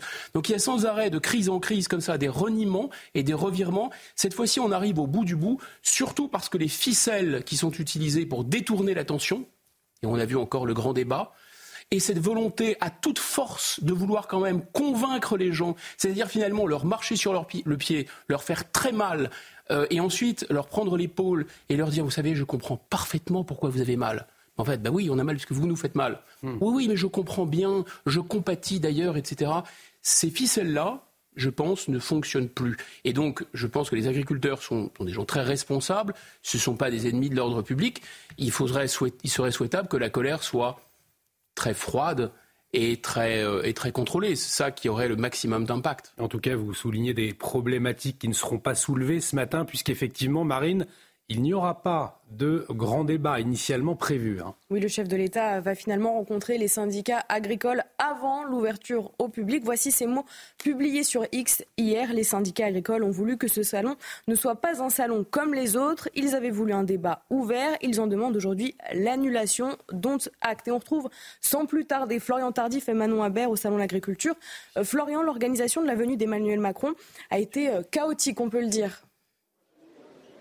Oui, on peut, largement le dire, tout simplement parce qu'il euh, y a eu cette volonté euh, de la part des équipes du président de la République euh, d'organiser donc un grand débat avec différents acteurs, des éleveurs, des cultivateurs, des acteurs de la grande distribution, des industriels, mais également plusieurs ONG ou encore ce mouvement dont on parle depuis deux jours, les soulèvements de la terre. Alors l'Elysée a fini par rétro-pédaler après la levée de boucliers de certains syndicats, à commencer par le syndicat principal des agriculteurs qui est la, la FNS SEA, euh, tout simplement parce qu'il ne souhaitait plus euh, participer à ce débat si euh, les soulèvements de la terre étaient, étaient invités. L'Elysée a tout de suite communiqué en, en expliquant qu'il n'était pas convié, que ce n'était pas envisagé. Or si, ça, a bien été euh, envisagé. D'ailleurs, plusieurs euh, journalistes peuvent, euh, peuvent en témoigner. Mais voilà, ça a été plutôt chaotique. Et vous l'avez publié donc tout à l'heure. Emmanuel Macron a communiqué sur le fait qu'il n'y aurait pas ce grand débat. Il a écouté les syndicats qui ne souhaitaient pas donc être aux côtés de, de certaines organisations euh, qui, voilà, qui, euh, défendent euh, l'environnement et, donc ce, débat qui était initialement prévu au, fond du hall 1, il y a même eu l'installation de, chaises autour donc de, l'un des rings qui est situé vers, le fond du, hall 1 et a été tout, bonnement annulé. Cela ne veut pas dire que le chef de l'État ne rencontrera pas les agriculteurs ici puisqu'il est il a bien prévu, premièrement, et vous en avez euh, parlé, euh, de, rencontrer les, syndicats à son arrivée. Un petit déjeuner d'une heure est prévu euh, avec eux et ensuite il, commencera sa, déambulation dans le salon, comme il le fait d'ailleurs chaque année depuis qu'il est arrivé à l'Elysée, en commençant par ici, au, niveau du, hall 1 où se situe l'égérie du salon, comme chaque année. Voilà, lorsqu'il inaugure le, salon de l'agriculture, en général, il, commence par rendre visite à, à l'égérie qui est cette année oreillette. Merci beaucoup Florian Tardif en direct du Salon de l'Agriculture avec Manon Habert qui se trouve derrière la caméra. Pas de grand débat aujourd'hui donc du côté des agriculteurs c'est la déception. Écoutez quelques réactions recueillies au micro de Charles Pousseau. Les dernières euh, déclarations d'Emmanuel Macron avec l'accueil de groupuscules qui ne sont pas du tout représentatifs font exploser une rage sur le terrain et je pense qu'il est important pour lui de calmer le jeu. C'est là qu'on attendait vraiment une vision politique, euh, une vision d'un président, d'orienter un peu euh, sa stratégie et ses agriculteurs. Là aujourd'hui, en termes de confiance, je pense qu'on est redescendu en dessous zéro en fait. Alors cette séquence autour euh, de l'annulation de ce grand débat, bien évidemment, fait beaucoup réagir. Ce matin, peut-être votre réaction euh, à vous, Daniel euh, Paolop. Est-ce que vous êtes effectivement déçu que ce dialogue avec le chef de l'État n'ait pas lieu ce matin au Salon de l'Agriculture? Oui, on est déçu, oui. Il avait encore une occasion de pouvoir venir au contact des agriculteurs, mais encore une occasion ratée par notre président, quoi. Alors effectivement, vous le dites, une occasion euh, ratée. Euh, euh, Michel Taube, Guillaume Bigot, cela vous fait réagir. Quelle est votre clé de lecture? Puisque c'est vrai que Michel Taube, ce salon de l'agriculture, il était attendu comme une échéance après les annonces de, Gabriel Attal. Oui, mais voilà, patatras, on annonce la présence du soulèvement de la terre, qualifié d'éco-terroriste, on se souvient, par Gérald Darmanin. Conséquence, annulation pure et simple de, ce débat. Oui, mais tout ça fait effectivement très, très amateur. Mais, au-delà de cet amateurisme, ce qu'attendent surtout les, paysans français, c'est des réponses concrètes mm. à leurs revendications. Et c'est vrai qu'on les a fait attendre euh, l'ouverture du salon de l'agriculture. On y est. C'est une fête en même temps, c'est les 60 ans du salon de l'agriculture. Il y a des phénomènes de fond. Il y avait plus d'un million et demi d'agriculteurs à 60 ans. Aujourd'hui, il n'y a plus que 400 000 exploitations agricoles, donc il y a des phénomènes de fond. Mais en même temps, effectivement, à quoi sert le politique sinon à répondre aux revendications les plus urgentes et les plus importantes euh, de, de nos paysans? Marc Fesneau qui annonce et qui reconnaît que la réponse en termes de rémunération n'est pas encore au rendez-vous alors que s'ouvre le salon de l'agriculture, on a vraiment l'impression qu'effectivement le pouvoir exécutif euh, marche, non seulement marche sur des œufs, mais attise euh, l'incendie. Alors j'aime beaucoup l'idée de Guillaume Bigot de, cette colère froide, euh, parce qu'effectivement, je pense que le comité d'accueil risque d'être fort. En même temps, les paysans sont très respectueux des mmh. institutions, très respectueux de la République. On le voit depuis le déclenchement de ce mouvement. Donc on risque d'avoir une journée très très particulière. Mais revenons à l'essentiel. Le salon de l'agriculture, c'est la fête des agriculteurs. C'est la fête de cette rencontre entre les agriculteurs et les Français. Et c'est cela aussi l'essentiel. Effectivement, nous allons y revenir. Mais peut-être avant, Guillaume Bigot, c'est vrai qu'on ne comprend pas le cap, la stratégie affichée du gouvernement. Quelle est votre grille de lecture concernant cette dernière séquence du chef de l'État euh, avec l'invitation dans un premier temps des soulèvements de la terre et puis, euh, ben, conséquent, je le disais, l'annulation de ce grand débat ce matin? Je peux être agacé en tant que citoyen, mais j'essaye de mettre mes affects de côté et regarder ça un peu avec des grilles de lecture de la science politique. En fait, je, constate euh, depuis 2017, et c'était encore euh, très très visible au moment de la, vous savez, de la conférence de presse, que le, chef de l'État n'est pas, contrairement à ce qu'on pense, un grand politique. C'est d'abord quelqu'un qui est pas qui est 15 ou 20 directeurs de cabinet, qui maîtrise des dossiers techniques et qui a une maîtrise technique des dossiers, avec une grande mémoire d'ailleurs, mais qui ne se hisse pas, je dirais, à, hauteur politique, à hauteur de synthèse, en distinguant ce qui est important et ce qui ne l'est pas. Par contre, il a une dimension très politique depuis le départ. C'est une capacité particulière qu'on pourrait considérer comme machiavélique. Je fais directement référence à, un livre du, prince de Machiavel, mmh. c'est-à-dire à créer la division pour ensuite apparaître comme celui qui va, euh, voilà, qui va mmh. atténuer ça. Et donc là, on voit très bien euh, ce qui se passe avec ce grand débat. Déjà, il y a trois affaires. Il y a le grand débat, l'idée même du grand débat qui est assez saugrenue, ce n'était pas le sujet. Deuxièmement, il y a l'idée d'inviter les soulèvements de la Terre encore plus saugrenus. Et il y a encore plus saugrenu et plus étrange, là c'est X-Files, hein, on rentre dans euh, l'annulation du grand débat après l'avoir annoncé, le tout en collant la responsabilité sur les agriculteurs. Alors, les gens peuvent se dire, ah, bah, c'est quand même du grand art, il est très fort. Oui, son, socle de 25-30%, oui, mais sinon le mécanisme est toujours le même, c'est-à-dire hystériser 70% ou 60% des Français contre 25 ou 30%. Le premier point, c'est le grand débat. C'est-à-dire pourquoi c'est un effet de diversion le grand débat? Parce qu'en fait, c'est pas un débat, si vous voulez. C'est une profession qui connaît très bien ses problématiques. Le président de la République connaît très bien ses dossiers. Le ministre de l'Agriculture connaît très bien ses dossiers. Gabriel Attal les a téléchargés assez rapidement. Donc il n'y a pas besoin de faire un débat. On connaît. Après, on peut être d'accord ou pas d'accord. Deuxièmement, cette histoire de soulèvement de la terre. On aurait pu inviter, disons, des gens qui représentent d'autres parties prenantes de la société. Par exemple, c'est vrai que la grande distribution a été invitée, on aurait pu inviter l'agroalimentaire, on aurait pu inviter même des écologistes, mais pourquoi un groupuscule qui représente trois bobos surexcités qui en plus ont, été, euh, ont été dans le viseur d'une tentative de dissolution bien sûr que c'est non seulement une provocation, c'est non seulement, comme disait Pasqua, faire une affaire dans l'affaire, c'est, vous savez, comme la pieuvre qui met de l'encre, mais en plus, parce que c'est toujours utile d'avoir un plus petit que soi, mais c'est aussi très utile d'avoir un plus haï que soi. Et le président de la République savait très bien qu'en se rendant au salon de l'agriculture, il risquait de se prendre, sinon des tomates, du moins euh, des réactions quand même assez, euh, assez glaciale. Et donc là, il s'est dit, mais moi, je vais amener finalement les soulèvements de la Terre, et ces gens-là, eux, ils vont. Cristalliser sur eux la haine. Et après, qu'est-ce que je vais faire? Eh bien, je vais dire, attendez, moi, je me situe au milieu, hein, juste milieu. En même temps, il y a les soulèvements de la Terre. En même temps, il y a cette profession. Et vous voyez, cette profession, elle nous fait vivre. Cette profession sont des gens qui, qui, travaillent très très dur et ils sont mis sur le même pied euh, que, encore une fois, que trois, trois excités des beaux quartiers euh, qui veulent euh, des, arracher des plans, etc. Enfin, on peut considérer que leur cause est, noble, mais si vous voulez, il y a d'autres représentants de l'écologie euh, que les soulèvements de terre. C'est quand même curieux. Et enfin, l'annulation, c'est une marque de faiblesse. Et pour terminer, et, je voilà, cerise sur le gâteau, essayer de transférer la responsabilité, l'annulation d'un grand débat que personne n'a demandé, avec des gens qui n'étaient pas représentatifs et ultra provocants, transférer cette responsabilité sur les agriculteurs. Alors là, la boucle est bouclée. Et toujours est-il que cette colère, on le sait bien, elle ne date pas d'hier, hein, Marine. On va revenir d'ailleurs euh, sur ses débuts. C'est tout a commencé. Souvenez-vous, c'était le 18 janvier. Euh, c'était sur l'autoroute à 64. Oui, les revendications de ces agriculteurs, plus de moyens, moins de concurrence déloyale et surtout pouvoir vivre dignement. Si la mobilisation euh, s'était essoufflée après les annonces de Gabriel Attal, pour certains paysans, rien n'a changé. Résultat, les actions reprennent. Retour sur ces temps forts avec Adrien Spiteri. Ici commence le pays de la résistance agricole. Ce slogan, visible le 19 janvier sur l'autoroute A64, annonçait la couleur. C'est ici, à hauteur de carbone, que les premiers blocages d'ampleur ont débuté. Jérôme Bail, éleveur de vaches, devient rapidement l'une des figures du mouvement. Il faut que tout le monde aille sur les routes, faire des ralentissements et montrer à l'État qu'on sera ferme et déterminé. Un appel entendu. Dans les jours qui suivent, la grogne se propage comme ici dans l'Oise. Face à cette situation, le gouvernement tente de calmer la crise. Le 26 janvier en Haute-Garonne, le Premier ministre multiplie les annonces. Aujourd'hui, je décide de 10 mesures de simplification immédiate. Simplification ou encore annulation de la hausse de la taxe sur le gasoil non routier.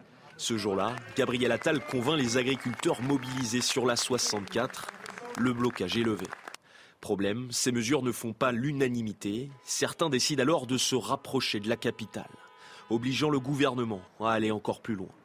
Le 1er février, Gabriel Attal promet notamment 150 millions d'euros pour aider les éleveurs, suffisant pour mettre fin au blocage. Mais ces derniers jours, à l'approche du salon de l'agriculture, des opérations ont été menées jusqu'à hier dans la capitale. Les avancées ne sont pas assez euh, marquées. Aujourd'hui, on nous avait dit première étape le salon, euh, on l'a toujours pas vu. Initialement prévu, le grand débat entre Emmanuel Macron et des agriculteurs n'aura finalement pas lieu. Des professionnels qui attendent de pied ferme le président. Allez, priorité au direct. Nous allons retrouver le président de la FNSE, Arnaud Rousseau. Vous voyez, qui s'exprime devant le salon de l'agriculture. On l'écoute. Qui euh, viennent de nous dire très concrètement comment ils entendent traiter la question euh, agricole à Bruxelles. Voilà. Vous, vous allez accueillir le président avec des sifflets? Écoutez, moi je ne vais pas l'accueillir avec des sifflets, on fait comme on fait tous les ans, on fera un accueil euh, républicain au président, on, on- on ira lui dire, euh, pour ce qui me concerne, euh, ce qu'on lui a dit euh, mercredi, puisque vous savez qu'à son invitation à laquelle nous avons répondu, nous l'avons vu euh, mercredi. Donc euh, moi j'irai euh, l'accueillir pour lui dire ce que sont les attentes. Puis vous savez, après, euh, le salon, euh, c'est énormément de visiteurs. Et, donc euh, on a redit, nous, depuis le début, qu'on souhaitait que les choses se fassent euh, dans l'ordre. Euh, voilà, mais il y a aussi des agriculteurs qui ont des choses à lui dire et qui en ont gros sur le cœur. Donc je pense que ce sera aussi euh, ce rendez-vous-là qui est attendu. Merci certains, beaucoup. Certains agriculteurs ont dit qu'ils l'empêcheront de rentrer à l'intérieur. Non, mais encore une fois, vous savez, il y a, il y a- il y a 400 000 euh, agriculteurs et agricultrices dans ce pays. Donc euh, chacun a le droit de s'exprimer. Pour ce qui nous concerne, euh, le président sera accueilli. Il est le président de la République. Euh, voilà, nous on est toujours respectueux des institutions. Maintenant, euh, vous avez compris qu'on a des choses à lui dire et que les agriculteurs qui sont là ont des choses à lui dire. Voilà, donc euh, nous on souhaite que ça se passe le plus possible dans l'ordre.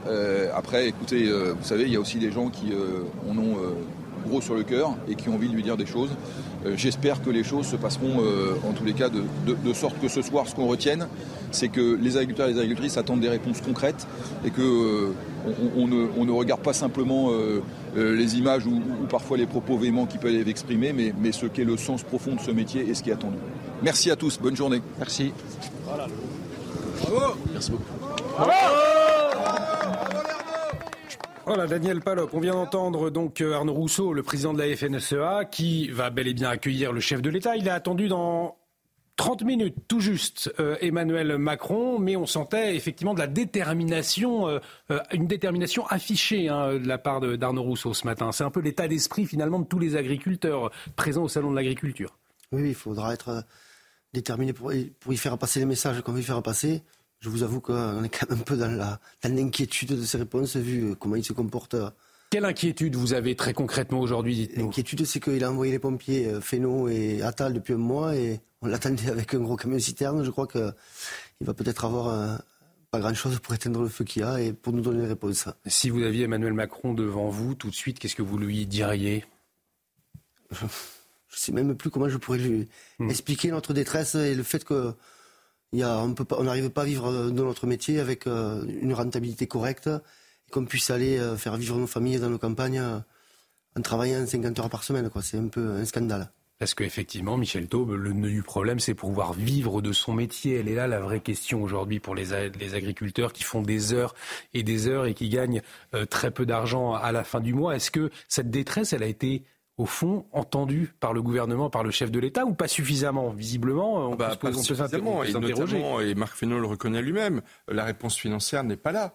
Euh, Il y a une petite prime de Noël, telle que l'a dit M. Bricot tout à l'heure, euh, qui est également agriculteur, qui est attendue pour le 15 mars. Mais enfin, les 500 millions euh, d'euros plus ou moins mis sur la table pour gérer l'urgence euh, sont quand même très très loin du compte si on regarde par rapport aux 10 milliards qui avaient été mis pour les gilets jaunes après 33 semaines euh, de manifestations et de, et, et- et- et de violences urbaines. Non, il y a- y a- cette colère paysanne, c'est une colère française, c'est une colère très profonde. Et s'il y a un, un soutien aussi massif des Français, plus de 90% dans les études d'opinion, on n'a jamais vu cela à cette colère, à ces manifestations, c'est que vraiment on est dans une crise extrêmement profonde. Quant à ce qui va se passer aujourd'hui, Euh, les syndicats vont évidemment le recevoir de façon, j'ai envie de dire, républicaine et respectueuse.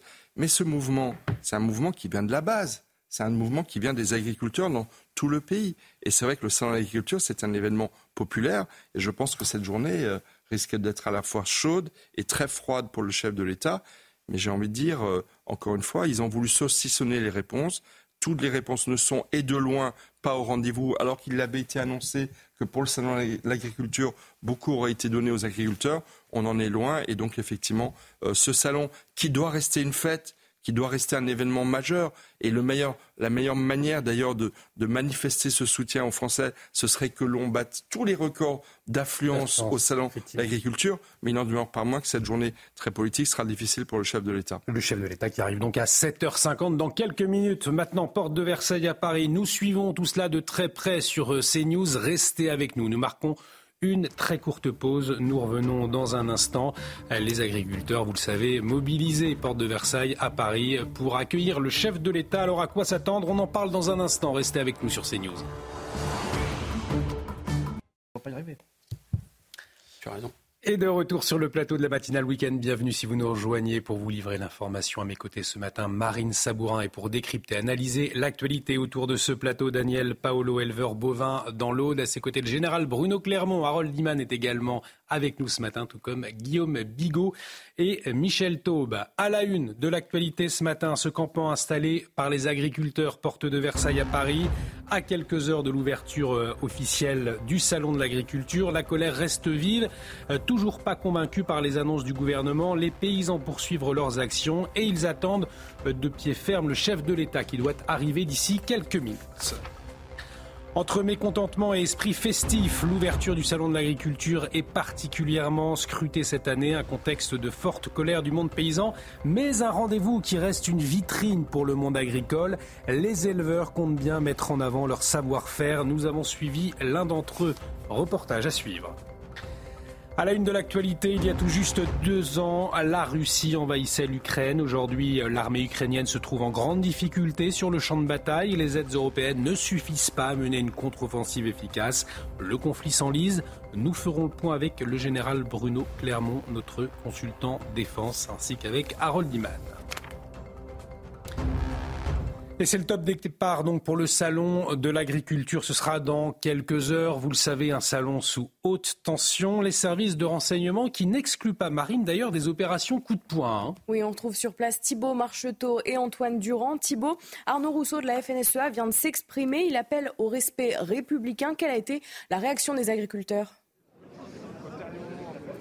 Eh bien, écoutez, Marine, il était plutôt applaudi. Arnaud Rousseau, le président donc de la euh, FNSEA, après donc sa prise de parole, il a donc euh, appelé au respect républicain, au respect de la fonction euh, présidentielle, pour donc discuter calmement avec le président de la République et faire entendre la colère des agriculteurs qui ont des choses à lui dire, a-t-il dit devant le salon d'agriculture ici, avec plusieurs centaines maintenant de personnes qui se sont rassemblées depuis tôt ce matin, juste devant les portes du salon international de l'agriculture, notamment des membres de la FNSEA, mais aussi des euh, jeunes agriculteurs. On attend évidemment ici l'arrivée du président de la République, qui, même si elle ne devrait pas être perturbée, comme l'a annoncé Arnaud euh, Rousseau, on peut évidemment s'attendre à une arrivée euh, glaciale pour le président de la République, qui devrait arriver maintenant dans quelques minutes ici à la porte de Versailles pour le Salon international de l'agriculture. Merci beaucoup Thibault. Vous nous faites signe bien évidemment dès que le chef de l'État arrive sur place. Thibault Marcheteau avec euh, Arnaud Durand. Peut-être une réaction euh, sur les, propos d'Arnaud Rousseau, le président de la FNSEA, Daniel Paolo, Arnaud Rousseau, euh, pour qui effectivement cette rencontre risque d'être tendue. Pour autant, il faut qu'on puisse faire passer le message, dit-il, et pour faire passer des messages, il faut qu'il puisse y avoir un dialogue. Voilà ce que dit Arnaud Rousseau ce matin. Quel message faire passer au chef de l'État? Mais c'est le message qu'on lui fait passer depuis un mois. Je ne sais pas mmh. s'il les a pas, toujours pas entendus. Je ne sais pas s'il les entendra on veut vraiment pouvoir vivre notre métier. C'est simple en fait, à comprendre. On veut vivre de notre travail et décemment. C'est une chose essentielle pour nous. Et c'est le, message aussi que disent les agriculteurs marines qui restent toujours mobilisés. On l'a vu, porte de Versailles à Paris, mais pas seulement. Le Premier ministre Gabriel Attal visiblement, on n'a toujours pas convaincu hein, le monde agricole. Oui, alors les actions à coup de poing se sont euh, multipliées de nouveau en région cette semaine. Illustration à Clermont-Lérault, où plusieurs dizaines d'agriculteurs ont bloqué une base logistique. Les détails avec Kylian Salé. De la terre, du fumier ou encore des cèpes de vigne. Plusieurs dizaines d'agriculteurs de l'Hérault vident des bennes devant ce supermarché. On continue toujours à être euh, étranglé par, euh, par la grande distribution qui nous impose toujours des prix de plus en plus bas, ce qui fait que nous, en bout de chaîne, on n'arrive plus à vivre de notre métier et ça, c'est vraiment un problème. Nous, ce qu'on veut aujourd'hui, c'est tout simplement qu'on nous paye au juste prix. Euh, c'est pas plus compliqué que ça, parce que dans un an, dans deux ans, dans trois ans, on sera toujours là. Euh, si euh, je faisais en l'occurrence moi le vin, si demain on me donne 10, 15 euros de plus à l'hecto à ma cave coopérative, je ne serais pas dans la rue aujourd'hui. Aucun camion n'est rentré ni sorti de ce supermarché de toute la journée. Un peu plus loin, sur l'autoroute A75, une quarantaine de tracteurs ont mené une opération escargot. Les agriculteurs ont aussi contrôlé des camions venant d'Espagne.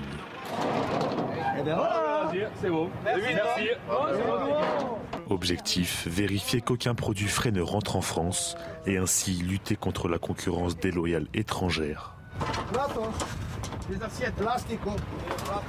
Ce chauffeur routier ne transporte que du plastique. Les agriculteurs le laissent repartir. Durant les prochains jours, ils organiseront d'autres actions pour maintenir la pression. On le voit aussi, c'est la question de la concurrence déloyale étrangère, bien évidemment, que veulent soulever les agriculteurs avec ces actions coup de poing. Oui, et puis également euh, cette manifestation dans l'Hérault euh, devant euh, les grilles d'une grande surface. La question du prix en fait, les agriculteurs ne sont pas maîtres de la définition des prix. Et on nous annonce une quatrième loi Egalim, alors que la loi Egalim, c'est une usine à gaz. C'est des centaines de pages de contrats, d'une complexité infinie. Non, il faut changer la donne. Et c'est aux politiques de prendre en main les choses et de, par la loi, permettre aux agriculteurs, c'est une question de dignité, c'est une question de revenus, de pouvoir fixer eux-mêmes les prix de cette matière première qui nourrit l'ensemble des Français et bien au-delà. Et on voit, Guillaume Bigot, effectivement, que les problématiques, elles sont aussi au niveau européen. Aussi, je dirais surtout, hmm. si on essaie de, de faire une volumétrie comme ça, un peu approximative, mais je pense qu'elle n'est pas complètement fausse. 90% des problèmes que rencontrent les agriculteurs français, mais polonais, mais hollandais, mais espagnols, mais allemands, 90% des problèmes qu'ils rencontrent sont entre les mains de Bruxelles. Qu'est-ce que ça veut dire entre les mains de Bruxelles? C'est-à-dire que c'est un processus de décision qui échappe à la démocratie, au peuple français, aux États, au président de la République, au Premier ministre, à l'Assemblée nationale. Ce n'est plus de notre ressort.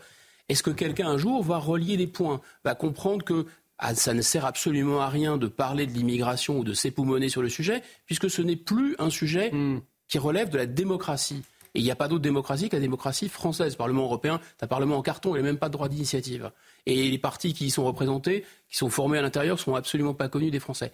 Donc ça, c'est le, problème le plus massif, d'une certaine façon, c'est que les, euh, dirigeants politiques français, si tant est qu'ils aient envie de, de, défendre les agriculteurs, autrement qu'en parole, eh bien, ils n'ont plus la main là-dessus. C'est ça le, phénomène. Et alors, est-ce qu'ils peuvent aller jusqu'à dire le roi est nu Est-ce qu'ils peuvent aller jusqu'à dire, écoutez, on n'y peut rien puisqu'on a voulu quelque chose pour nous protéger, pour être plus puissants, et ce quelque chose a produit la submersion migratoire, ce quelque chose a détruit notre industrie, et ce quelque chose est en train de détruire l'agriculture, et ce quelque chose est en train d'effondrer notre niveau de vie. Voilà. Mais comme on l'a fait, comme la ligne Maginot, bah c'est bien, c'est fantastique, on ne peut pas le remettre en cause.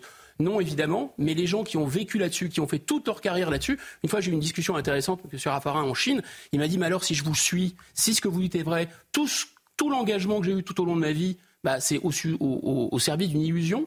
J'ai dit, écoutez, je vous laisse tirer les conséquences. En tout cas, ce qu'il en sera question ce matin entre les agriculteurs et le chef de l'État. Le chef de l'État attendu d'ici un peu moins de 15 minutes maintenant. Nous irons retrouver notre euh, journaliste euh, Thibault Marcheteau sur place. Euh, mais avant cette phrase de Marc Fesneau, le ministre de l'Agriculture, ce qui s'est exprimé ce matin dans les colonnes du Parisien, il faut retrouver un dialogue apaisé. Hein. Voilà ce qu'il dit. Oui, pour le ministre de l'Agriculture, les journées s'enchaînent depuis la mi-janvier. La pression ne retombe pas. Alors il lance ce qu'on pourrait appeler une opération déminage à quelques heures de l'ouverture du salon. Les détails avec Célia Gruyère. Opération désamorçage pour le ministre de l'Agriculture. Dans une interview accordée aux Parisiens, Marc Fesneau admet la colère qui grandit depuis des années. Les agriculteurs ne croient plus en la parole publique depuis 25 ou 30 ans. Après le fiasco de l'invitation des soulèvements de la terre au grand débat voulu par Emmanuel Macron au Salon de l'agriculture, la colère ne faiblit pas. À l'heure d'une reprise des manifestations partout en France, mais surtout à Paris, Marc Fesneau appelle à un retour au calme. Il faut retrouver un dialogue apaisé. L'agriculture en a besoin. Pour le ministre, il s'agit d'une crise collective en Europe à laquelle tous les gouvernements sont confrontés. Une crise majeure qu'en France, l'exécutif n'aurait pas vu venir. Je ne me défausse pas, j'ai ma propre responsabilité. On n'a pas vu collectivement qu'on était à un moment de rupture. Le salon de l'agriculture pourrait être perturbé par plusieurs actions, selon les services de renseignement. Et dans ce contexte de tension, Marie, une petite phrase du chef de l'État qui risque de ne pas passer inaperçue ce matin. Oui, Emmanuel Macron s'est exprimé face au syndicat agricole modé dans le quotidien La Marseillaise. Voici ces mots. Les smicards préfèrent des abonnements VOD à une alimentation plus saine. Et ça, une euh, petite phrase du chef de l'État qui fait réagir Guillaume Bigot, en tout cas. Hein. Oui, oh, je, je, serais, je serais vraiment pas le seul, à mon avis, mais... Euh, D'abord, il y a une sorte d'effet outing, en quelque sorte d'effet de, de, confirmation. Vous savez, cette, formule qui était passée un peu inaperçue, encore que, elle avait quand même été beaucoup commentée, mais bon, c'était pas. On a rapporté les propos du président sur des gens qui ne sont rien. Là, cette fois-ci, c'est formulé de la manière la plus limpide, la plus claire qui soit. C'est-à-dire que pour le président de la République, euh, il y a euh, des smicards qui préfèrent euh, finalement manger comme des gloutons euh, de la, de la mm. junk food, comme on dit en anglais, de la mauvaise nourriture, euh, et, euh, et, se divertir. Ce qui fait allusion directement à ce qu'un des conseillers de Jimmy Carter, dans une des réunions type Davos, vous savez, avec tous ces importants de l'époque, parlait de tititainment. Qu'est-ce que c'est tits en anglais? C'est les seins, c'est tété. En fait, il dit bon, alors il va y avoir énormément de gens qui seront complètement inutiles dans le monde de demain. Qu'est-ce qu'il faut faire? Il faut leur donner à téter. Téter quoi? Bah, Il dit téter des aliments sucrés et été euh, des, programmes débiles de télévision, maintenant on dirait des réels mmh. sur les réseaux sociaux. Comme ça, ils seront calmes. En fait, c'est cette idéologie-là qui inspire euh, Emmanuel Macron. C'est l'idéologie euh, davosienne, si vous voulez. Ensuite, ce qui est très intéressant là-dedans, c'est quand même le transfert de responsabilité. C'est-à-dire que des décisions ont été prises qui sont des décisions iniques, on ne revient pas dessus, qu'il s'agisse du Green Deal plus le Mercosur en même temps, etc. Non, Là, il y a un transfert de responsabilité. C'est-à-dire que les gens qui n'ont plus d'autre choix parce qu'ils n'ont plus d'emploi que de manger des choses pas chères et mauvaises pour leur santé, et qui sont tellement au bout du rouleau qu'ils vont se divertir, c'est leur responsabilité à eux. Donc finalement, on se mmh. demande si la crise agricole, c'est pas ces salauds de pauvres et ces salauds de smicards qui l'ont euh, euh, qui l'ont créé. Ça, c'est quand même assez stupéfiant, ce, ce transfert de responsabilité. Un mot, euh, Michel Taube, également sur cette phrase du chef de l'État. Franchement, cette phrase est proprement scandaleuse.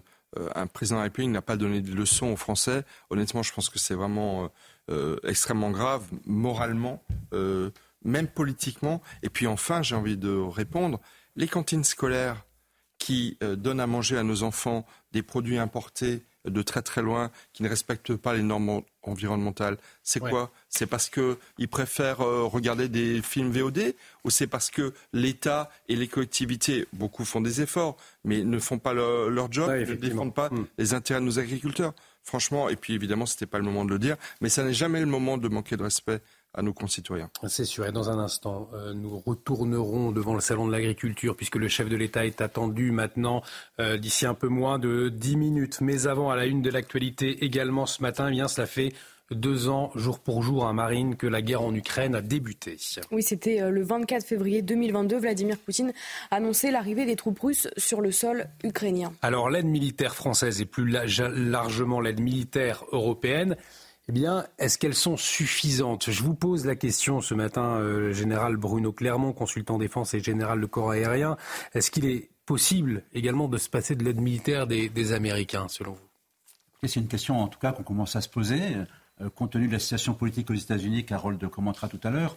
Euh, dans, l'aide, aujourd'hui, l'armée ukrainienne, l'Ukraine dépend totalement de l'aide et du soutien des Occidentaux dans le domaine financier, dans le domaine de l'aide humanitaire et dans le domaine de l'aide militaire. En gros, il y a deux gros acteurs qui vont fournir l'aide militaire euh, aux Ukrainiens. Il y a les États-Unis et l'Europe. Alors, les États-Unis, l'essentiel de leur aide, en gros, c'est 150 milliards divisé par deux. L'essentiel de, cette moitié pour les États-Unis, c'est de l'armement, c'est de l'aide militaire. Les États-Unis euh, ont des industries qui tournent, ont des réserves, ont des capacités à fournir de l'armement et, donc fournissent grosso modo les deux tiers de l'armement à l'Ukraine. Du côté de l'Union européenne, cette somme d'argent importante, elle sert surtout à financer euh, le fonctionnement de l'administration ukrainienne.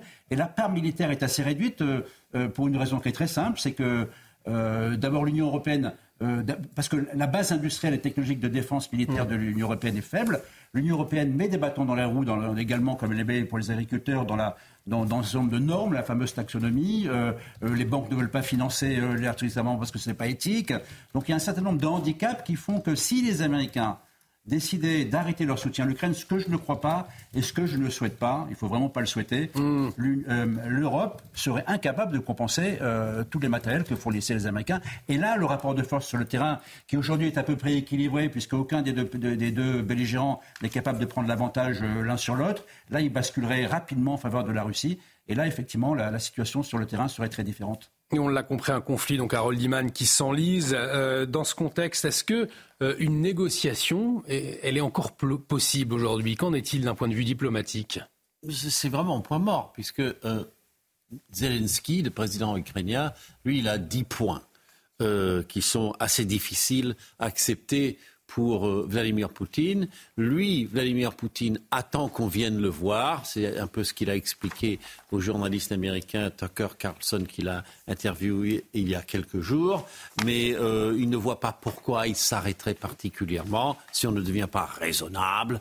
Et puis, euh, il y a un plan de paix chinois qui était extrêmement, euh, je dirais, flou. Donc non, personne n'a vraiment... Mais en coulisses, ce qui se dit, et ça, il faut regarder la carte rapidement, c'est- que ce qu'il faudrait négocier, c'est combien de restitutions la Russie accepterait des territoires qu'elle a conquis, à l'exception, bien sûr, de la Crimée, qu'elle ne rendrait jamais. Et je pense que là, tous les diplomates le savaient déjà avant et continuent de le savoir maintenant. La Crimée qui est tout en bas, donc on pour- pourrait restituer une partie de la bande violette. En tout cas, euh, autre question, l'Ukraine est-elle aujourd'hui en, danger alors que la contre-offensive militaire eh a échoué? Je vous poserai euh, la question également tout à l'heure, mon général. Mais avant, il est 7h46 précisément. Le point sur les toutes dernières informations avec vous, Marine Sabourin. Au procès des attentats de Trèbes et Carcassonne, les condamnations prononcées sont largement inférieures à celles demandées. Sur les cinq accusés jugés pour association de malfaiteurs terroristes criminels, quatre ont été acquittés. Seule la petite amie radicalisée de l'assaillant a été reconnue coupable et condamnée à cinq ans d'emprisonnement, dont deux avec sursis. Pour rappel, quatre personnes avaient été tuées le 23 mars 2018. Nouveau week-end de chassé croisé. Ce week-end, des embouteillages sont à prévoir, notamment pour les vacanciers qui se rendent sur les pistes de ski. La circulation sera très difficile dans toute la France dans le sens des départs. Bison Futé recommande de quitter l'île de France avant 8 heures ou de revenir avant 14 heures. Et puis huit mois avant l'élection présidentielle aux États-Unis, les électeurs doivent choisir entre Donald Trump et Nikki Haley. En Caroline du Sud se déroule aujourd'hui la primaire qui pourrait être déterminante dans la course à l'investiture du Parti républicain. Nikki Haley se déclare déjà nommée alors que de son côté, Donald Trump se place toujours en tête des enquêtes d'opinion. Merci Marine. À la une, bien sûr, l'ouverture officielle du Salon de l'Agriculture ce matin. Le chef de l'État attendu dans quelques minutes dans un climat de tension. Vous le savez, on va retrouver Thibault Marcheteau dans quelques instants. Mais avant, vous avez peut-être regardé hier soir la 49e édition des Césars et une cérémonie marquée hein, cette année, Marine, par de nombreuses prises de position. hein. Oui, guerre entre Israël et le Hamas, mouvement MeToo. L'événement a par ailleurs accordé une place inédite aux victimes de violences sexuelles. Les temps forts avec Godéric B. Nous sommes sur le devant de la scène, à l'aube d'un jour nouveau. Nous pouvons décider que des hommes accusés de viol ne, puissent pas faire la pluie et le beau temps dans le cinéma. Ça, ça donne le ton, comme on dit. Les mots de Judith Godrèche ont résonné dans la salle. Figure du mouvement MeToo, elle a été ovationnée après son discours dénonçant les abus dans le cinéma. Adèle Exarchopoulos a remporté le César de la meilleure actrice pour son second rôle dans Je verrai toujours vos visages où elle interprète une victime d'inceste. La grande gagnante de la soirée a été Justine Triet qui a remporté le César de la meilleure réalisation pour Anatomie d'une chute. Je voudrais dédier ce César à toutes les femmes, celles qui se sentent coincées dans leur choix, dans leur solitude, celles qui existent trop et celles qui n'existent pas assez. Elle devient la deuxième femme de l'histoire à recevoir ce trophée. Son film Anatomie d'une chute a décroché 6 prix sur 11 nominations. Autre surprise, Raphaël Quenard, devenu la meilleure révélation masculine pour Chien de la casse. Petit-fils d'agriculteur, l'acteur de 32 ans a rendu hommage au monde paysan lors de son sacre. Je voudrais dire un merci et un respect infini à tous ces gens qui travaillent d'arrache-pied Autre succès de la soirée avec 12 nominations, Le règne animal de Thomas Caillet qui a remporté 5 Césars. Et dans quelques minutes, le chef de l'État doit arriver au salon de l'agriculture. C'est bien, bien entendu l'information de, de, la journée dans un contexte tendu. Vous le savez, Marine, Thibault Marcheteau qui est sur place. Oui, Thibault Marcheteau avec euh, Antoine Durand devant le salon de l'agriculture. Avec vous, une agricultrice qui attend impatiemment le chef de l'État. Exactement, Marine. Je suis avec Alix Heurtaud, qui est euh, présidente des euh, jeunes agriculteurs d'Île-de-France. Alors, Alix, il me semble que vous êtes euh, équipée d'un sifflet pour attendre l'arrivée du chef de l'État. Oui, tout à fait. En fait, ça nous permet de montrer notre mécontentement par rapport aux actions du gouvernement qui sont toujours enfin, qui nous plaisent pas aujourd'hui. et ça fait un mois qu'on demande, on a des revendications et on n'est pas entendu une fois qu'il sera à l'intérieur du salon, vous allez aussi rentrer euh, dans le salon international de l'agriculture. Si vous rencontrez le président de la République, qu'est-ce que vous aimeriez lui dire? Bah déjà qu'ils euh, prennent le temps de nous écouter, parce que pour l'instant c'est pas le cas. On a l'impression qu'il nous, nous entend simplement, mais il ne nous écoute pas. Et, euh, et de, de savoir en fait s'il veut encore de ces agriculteurs en France ou non, parce que c'est notre avenir qui est en jeu. Donc voilà, enfin, c'est ce qu'on ce qu'on voudrait. Vous me disiez qu'aussi l'annulation de ce euh, débat euh, et notamment les invités qui étaient euh, présents étaient comme une provocation envoyée aux agriculteurs et que le gouvernement n'entendait pas la colère des agriculteurs qui étaient sur le terrain et qui travaillaient tous les jours pour nourrir les Français. Oui, tout à fait. En fait, nous, ce qu'on attendait, c'est un débat avec de nombreux agriculteurs, parce que c'est quand même nous qui nourrissons les Français. c'est pas les associations écolos qui nous tapent dessus toute l'année euh, qui vont permettre de nourrir les Français. Donc, euh, enfin, donc euh, c'est important que ce soit nous qui parlent et pas pas aux associations écolos qui vont encore râler sur nos pratiques culturelles qui sont quand même les meilleures mondiales, quoi. Merci beaucoup, Alix. Vous le voyez, on attend ici impatiemment l'arrivée du chef de l'État et un accueil qui promet d'être glacial. Merci beaucoup Thibault. Bien évidemment, Thibault Marcheteau, vous nous faites signe dès que le chef de l'État arrive à proximité euh, de vous. Donc, euh, vous allez aller au Salon de l'Agriculture, euh, Daniel Palob, dans, un instant. vous allez nous quitter, mais peut-être un mot pour bien comprendre. Vous êtes, vous, vous êtes éleveur bovin dans l'Aude. Quelles sont les difficultés quotidiennes, au fond, quelle est votre vie que vous, que vous rencontrez? Moi, j'ai une vie qui est quand même assez simple d'un point de vue euh, familial et environnemental, puisque je suis dans un petit village, j'élève 60 euh, vaches de race gasconne des Pyrénées. Les problèmes qu'on rencontre, c'est qu'en fait, on n'arrive pas à vendre euh, au coût réel notre production. On est la seule profession qui a le droit de vendre à perte. Hein. Aucun commerçant n'a le droit de faire ça, nous on le fait. On le fait constamment depuis des années. Donc effectivement, il y a les compensations de la PAC, mais il n'y a aucune reconnaissance en fait. On ne travaille pas pour avoir des, subventions de l'État, on travaille pour vivre notre métier, de ce qu'on fait, de ce qu'on produit. Et de toute façon, le chef de l'État, avec la mascarade de ce matin de son faux, faux vrai débat, là, on n'attend plus grand chose finalement. Et je ne sais pas s'il répondra à nos attentes. Enfin, moi, je suis très pessimiste par rapport à, ces réponses-là, par rapport à, à, notre président de la République. Vous travaillez combien d'heures par jour, combien d'heures par semaine? Moi, je me lève très tôt. Je, je travaille au moins 50 heures par semaine. Le problème, c'est que c'est des heures. En fait, on travaille tous les jours quand on est éleveur. Il n'y a pas, de vacances. il n'y a pas de dimanche. Hmm. J'ai deux enfants en bas âge. C'est compliqué de leur faire prendre des vacances où il faut une sacrée organisation. Voilà. Là, je suis au salon de l'agriculture. C'est mon frère qui me supplée. Je descendrai. Il montera me remplacer ici. Voilà. C'est constamment la vie, elle est comme ça, en fait. Il faut qu'on y soit. Et pour un salaire de, combien euh, à la fin du mois? Moi, à peu près. Euh, Fourchette. Hein. Ouais, je suis entre 800 et 1000 euros. En tout cas, merci euh, beaucoup euh, Daniel Palop d'avoir accepté notre invitation ce matin. Vous allez rejoindre les agriculteurs donc au, salon de l'agriculture, le chef de l'État qui va arriver d'ici quelques minutes. Nous sommes très attentifs. On va marquer une très courte pause. nous en parlons dans un instant. Emmanuel Macron attendu de pied ferme. Vous voyez ces images en direct au salon de l'agriculture. Restez avec nous sur CNews. À tout de suite.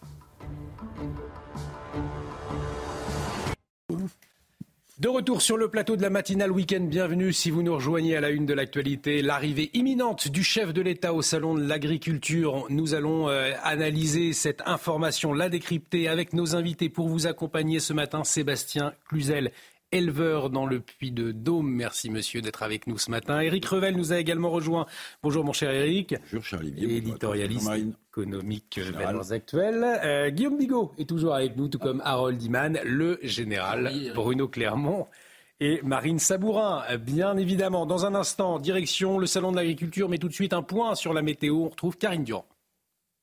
La météo avec Groupe Verlaine. Installateur de panneaux photovoltaïques garantie à vie avec contrat de maintenance. Groupe Verlaine, le climat de confiance. Bonjour Karine, du pluie, du vent au programme aujourd'hui. Oui, beaucoup de pluie en plaine et euh, en montagne, et eh bien beaucoup de neige. Regardez ces images magnifiques qui nous viennent de Val Thorens, c'était en Savoie hier. Après les fortes chutes de neige de jeudi, le soleil est revenu, d'où ces paysages euh, grandioses. Il faut savoir qu'à 2300 mètres d'altitude, on a environ 1m40 de neige et à 3000 mètres, on a plus de 2 mètres de neige. Mais attention quand même au risque d'avalanche qui est marqué aujourd'hui sur une grande partie euh, des Alpes. Sur le reste du pays, il y a toujours cette perturbation hein, qui concerne l'ouest du pays, avec de fortes averses parfois orageuses, notamment sur la Bretagne, la Normandie, mais aussi du côté des Landes ou encore des Pyrénées-Atlantiques. Le vent est puissant à nouveau avec de bonnes bourrasques au passage des averses à l'ouest. Ailleurs, c'est plus calme temporairement, mais il y a quand même de la neige sur le massif central, les Pyrénées au-delà de 1000 mètres et aussi sur les Alpes. Au cours de l'après-midi, on a toujours un temps qui reste calme en Méditerranée uniquement, parce qu'ailleurs, ça se dégrade fortement avec ce bandeau pluvieux qui s'étire euh, globalement du sud-ouest jusqu'aux Hauts-de-France. De fortes pluies à prévoir encore une fois sur les Hauts-de-France, sur des sols qui sont déjà bien saturés d'eau. De fortes pluies orageuses également du côté de l'Aquitaine avec un risque de crue car des cours d'eau sont déjà en train de réagir. En ce qui concerne les températures, elles sont basses ce matin. Il y a une petite fraîcheur. 4 degrés du côté euh, de Paris notamment, 0 degrés pour Rodez. Au cours de l'après-midi, un fait rare ces derniers temps, les températures sont tout à fait de saison en France. 8 degrés à Paris, 11 à Strasbourg, 11 également à Biarritz, un maximum de 14 pour Montpellier ou encore Bastia.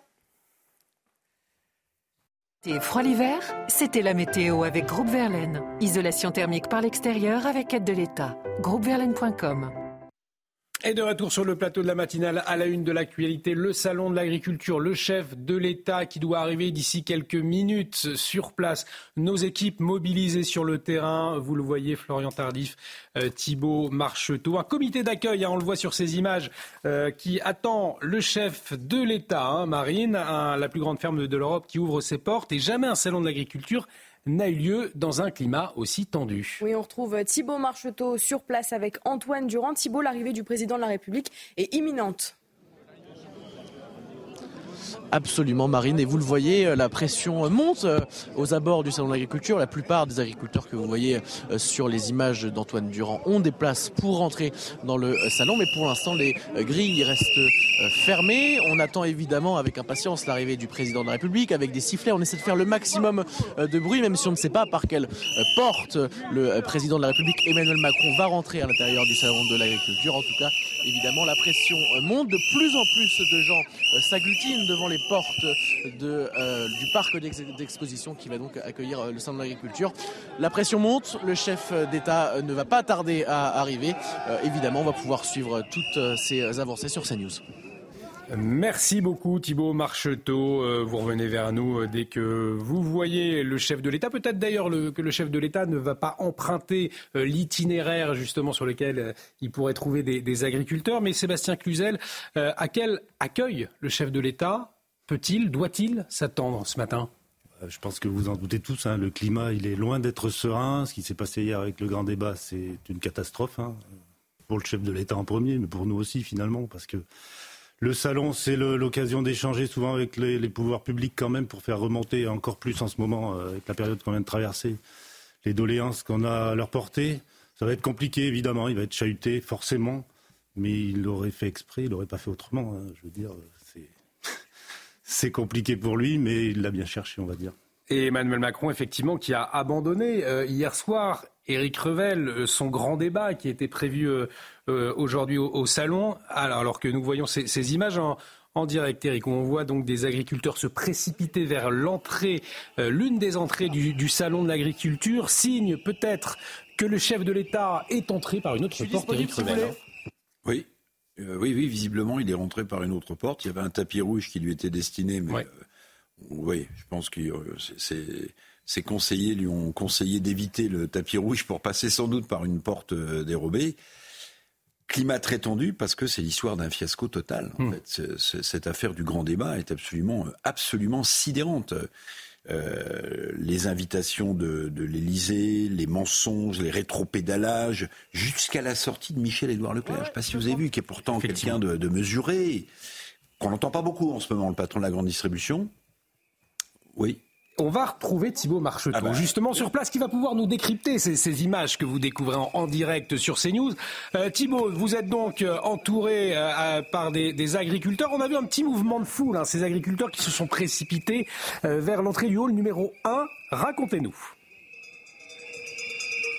Absolument, euh, Olivier, les agriculteurs qui ont un petit peu forcé l'entrée du euh, salon de euh, l'agriculture, même s'ils ont des places, eh bien, euh, on essayait de les retenir un petit peu pour attendre sûrement l'arrivée du président de la République. Eh bien, ils ont réussi à rentrer. Vous pouvez voir sur ces images d'Antoine Durand avec des sifflets. Ils vont maintenant rentrer dans le pavillon euh, 1, le pavillon où il y a notamment les, les vaches, les, les animaux du salon de l'agriculture. Donc vous le voyez avec des sifflets, avec tous les drapeaux, des cloches, tout ce qui peut faire du bruit et probablement perturber euh, la visite du président de la République. Les agriculteurs sont donc rentrés dans le salon de l'agriculture en forçant les, euh, les portes, euh, puisque l'arrivée, la, pardon, les portes étaient retenues par des agents de sécurité. Ils ont réussi à rentrer. Vous voyez ces images de nombreuses personnes continuent de rentrer avec des affiches, des drapeaux, des casquettes pour se faire voir, pour se faire entendre. Parce que Arnaud Rousseau l'a dit, le président de la FNSEA, les agriculteurs ont des choses à dire au président de la République. Merci beaucoup Thibaut Marcheteau, alors qu'Emmanuel Macron, effectivement, est bien arrivé, lui aussi, au, au Salon de la- l'Agriculture. Il va rencontrer, je vous le rappelle, euh, des, des syndicats de la profession. Il y a un petit déjeuner euh, qui est prévu, donc, euh, qui va commencer d'ici quelques minutes, avec les représentants de, de la profession. Peut-être votre réaction, Sébastien Cluzel, Éric Revel revenait sur ce grand débat qui était prévu, puis annulé. Est-ce que, au fond, vous êtes déçu ce matin que cet échange euh, ne puisse pas avoir lieu avec, entre le chef de l'État et, et des agriculteurs, ou au fond, cela n'aurait particulièrement euh, pas Alors changé déçu, grand-chose c'est pas du tout le mot non, parce que franchement, j'étais invité à ce grand débat. Et dès que j'ai reçu cette invitation, je me suis posé beaucoup de questions sur la forme déjà. Un grand débat en public, sur le ring où on présente les animaux. On parle de ring. Oui, oui, là, C'est là où ring, on, on ring de présente, présentation. C'est là où on présente les animaux. Transformer l'hexagone en octogone, en fait. C'est ça le projet, le, le projet du président de la République. On n'était pas loin de ça. Mais comment déjà débattre sereinement avec des gens autour? On voit bien avec des sifflets. De toute façon, ils auraient été là, ces, ces agriculteurs vindicatifs autour du ring. Comment débattre avec 200 personnes dans l'Assemblée? Avec, bon alors les soulèvements de la terre, on n'en parle même pas. Erreur, erreur manifeste, je ne comprends pas cette invitation-là. Et les éleveurs et les agriculteurs en général ne la comprendront jamais. C'est, euh, enfin, c'est, ouais, c'est de- on est dans un autre monde en invitant ces gens-là à débattre avec nous au salon de l'agriculture. Quand on invite des écologistes responsables à discuter, évidemment, la grande distribution aussi, sur le fond, pourquoi pas on discute avec la grande distribution, les écologistes, très bien. Mais sur la forme, voilà, je ne sais pas quel conseiller a eu cette idée-là, mais très très mauvaise idée. Alors c'est vrai que nous entendions Guillaume Bigot sur le sujet tout à l'heure et Grevel, quelle est votre clé de lecture? Je vous pose la même question puisque on ne comprend pas, on ne comprend pas qui a pu avoir cette idée de convier les soulèvements de la terre euh, à ce dialogue avec les agriculteurs. Alors, ah, alors qu'on voit, vous voyez en direct sur ces images peut-être priorité au direct, euh, des tensions hein, euh, au salon de l'agriculture, ça se bouscule. en Ça se cas. bouscule, ça se bouscule. Alors, qui a pu avoir cette idée? Ben, On parle de deux conseillers euh, à l'Élysée, proches de M. Canfin, qui sont des militants écologistes de la décroissance, qui auraient, euh, eux, euh, invité euh, Soulèvement de la Terre. Mais je ne crois pas un seul instant, si vous voulez, que, que euh, le chef de l'État ou que son directeur de cabinet ne soit pas au courant de cette invitation. Alors, il y a plusieurs grilles de lecture, je vais vous en donner une. Parce que, euh, en fait, euh, cet échec total, ce fiasco autour du grand débat au salon de l'agriculture, euh, ça remet une pièce dans la machine de la colère des agriculteurs. Donc c'était sans doute pas l'effet recherché. La colère qu'on voit d'ailleurs à l'image. Hein. Mais oui, mais il y a peut-être un effet recherché. Et, et on a euh, sur ce plateau un, un éleveur qui n'est pas syndiqué. Et l'effet recherché, c'est peut-être de remettre en selle la FNSEA. Pourquoi? Parce que la FNSEA a toujours été la courroie de transmission de la politique agricole de tous les pouvoirs. Je vous rappelle par exemple que dans les années 90, un, un président de la FNSEA était devenu ministre de l'Agriculture. Il s'appelait François Guillaume. La FNSEA était un peu marginalisée par la coordination rurale parce que trop courroie de transmission, trop d'accord avec le pouvoir. Et là, du coup, en fait, euh, avec cette crise, avec ce fiasco, la FNSEA a trouvé une porte de sortie pour se rebeller, pour dire il est hors de question qu'on assiste à ce débat. Donc en fait, Mm. on est à un an des élections euh, syndicales des chambres d'agriculture euh, en France. Et d'une certaine manière, la coordination rurale qui prenait beaucoup de place, qui était le deuxième syndicat en France, euh, eh bien la FNSEA là est remis est remis en scène. Mais pour le reste, pardonnez-moi, je crois pas du tout à, à un jeu à trois bandes. C'est un fiasco total. J'ai rarement vu ça. Je parlais de Michel-Édouard Leclerc. Je sais pas si vous avez vu les mots qu'il a dit. Alors il n'a pas dit que c'était le chef de l'État. Il a dit il a parlé de, de, de, de, de politique de, de communication, d'annonces foireuses. D'annonces foireuses. Donc en fait, c'est une remise en cause de ce que représente le chef de l'État. Les, les agriculteurs n'avaient pas besoin d'un débat, ils avaient besoin de solutions en face des propositions qu'ils faisaient. Donc en fait, ce grand débat, c'était une forme d'enfumage. Et pardonnez-moi, l'enfumeur s'est fait enfumer. Je vous propose quand même de vivre en, en direct ces images et euh, qui révèlent, on le voit, une, une forte tension sur Bien place. sûr. Alors des, des- des bousculades hein, euh, euh, qui montrent la, la colère de ces agriculteurs. Il y a quelques minutes, d'autres chantaient la, la Marseillaise, euh, alors que le, le chef de l'État est en train de discuter avec les, les représentants des, des syndicats. Mais euh, euh, on, on voit tout de même, euh, Sébastien Cluzel, vos, vos- vos collègues très, très remontés ce matin. Vous, vous y attendiez? Oui, on s'y attendait un petit peu. Malheureusement, j'ai envie de dire, on peut pas euh, participer à la violence non plus. C'est pas, c'est pas l'idée. Mais malheureusement, des gens sont au bout du rouleau. On le voit bien là. Sont prêts à n'importe quoi pour euh, pour faire. euh, enfin, Je vous coupe Sébastien Cluzel, je vous donne la parole dans un instant. On va voir Thibaut Marcheteau tout de suite justement qui est sur place. Thibaut, on voit sur ces images en direct beaucoup de, de tensions. Racontez-nous. Eh bien écoutez Olivier, vous le voyez sur ces images qui parlent d'elles-mêmes, il y a un affrontement euh, direct entre euh, la sécurité, euh, probablement la sécurité du président de la République, et les agriculteurs qui ont réussi à rentrer dans le salon. Et dans le salon, et donc il y a des affrontements physiques, certains ont réussi à passer, ils ont été rattrapés par le service de sécurité. Il y a maintenant un face-à-face très tendu à l'intérieur du salon, dans le pavillon 1. On est probablement à quelques mètres du président de la République. Vous le voyez, donc cette situation, en tout cas, elle est revenue sous le contrôle des euh, forces de sécurité, mais c'est très tendu dans le pavillon 1 du salon euh, de l'agriculture, un face-à-face donc direct entre la sécurité du président et les agriculteurs. Thibault, il y a quelques instants, il y a eu des dizaines de manifestants qui ont forcé une grille pour entrer dans le salon de l'agriculture et ils ont ensuite euh, chantonné la Marseillaise, c'est ça. hein. Absolument, Marine. On a entendu la Marseillaise, mais également des sifflets, des huées, euh, parce qu'on est arrivé à proximité directe du président de la euh, République. Pour être honnête, les agriculteurs ne savent pas euh, précisément où ils se trouvent, mais on sait qu'on est à distance. Et vous le voyez, il y a encore, on va, on va le montrer avec Antoine, on va essayer de suivre. Il y a encore ces affrontements directs, parce que les allées, elles sont très grandes. Vous le voyez, ces images de d'affrontements simplement entre agriculteurs et membres de sécurité du président de la République. Ces images sont absolument bouleversantes. Elles parlent d'elles-mêmes. Euh, dans ce salon, à l'intérieur de ce salon, euh, ces euh, affrontements donc entre le service de sécurité. Alors que la Marseillaise avait été chantée, les agriculteurs étaient rentrés en forçant la porte, mais il restait évidemment dans un calme relatif. Arnaud Rousseau, d'ailleurs le président de la FNSEA, avait appelé au calme. Pour l'instant, vous pouvez le constater sur ces images, ce n'est pas le cas à l'intérieur du Salon international de l'agriculture pour ce jour d'ouverture. Merci Thibault. Alors c'est vrai Guillaume Bigot qu'on nous n'avions pas l'habitude de voir ce genre d'image, en tout cas depuis le début de, la colère des agriculteurs. On, voit aussi cette discussion euh, en direct. En tout cas, dans ces conditions, le chef de l'État, on ne sait pas s'il va pouvoir euh, se promener dans, les allées du salon de l'agriculteur. Ça semble euh, compromis hein, après ces images que nous venons de voir. Je vais pas me verser. Ah. On va, on va écouter peut-être Guillaume. Je vous donne la parole ensuite. le dégager physiquement. On va le dégager s'il faut physiquement. Et c'est vrai que vous êtes proche du Rassemblement national C'est- Ça, c'est totalement faux. Si, c'est vrai. C'est totalement Vous êtes faux. la coordination rurale, c'est ça On est la coordination Vous êtes combien On est apolitique. Non, vous n'êtes pas politique. On est apolitique. Non, Je moi, suis on va, On sortir. On va le sortir. Mets pas ta main devant, s'il te plaît.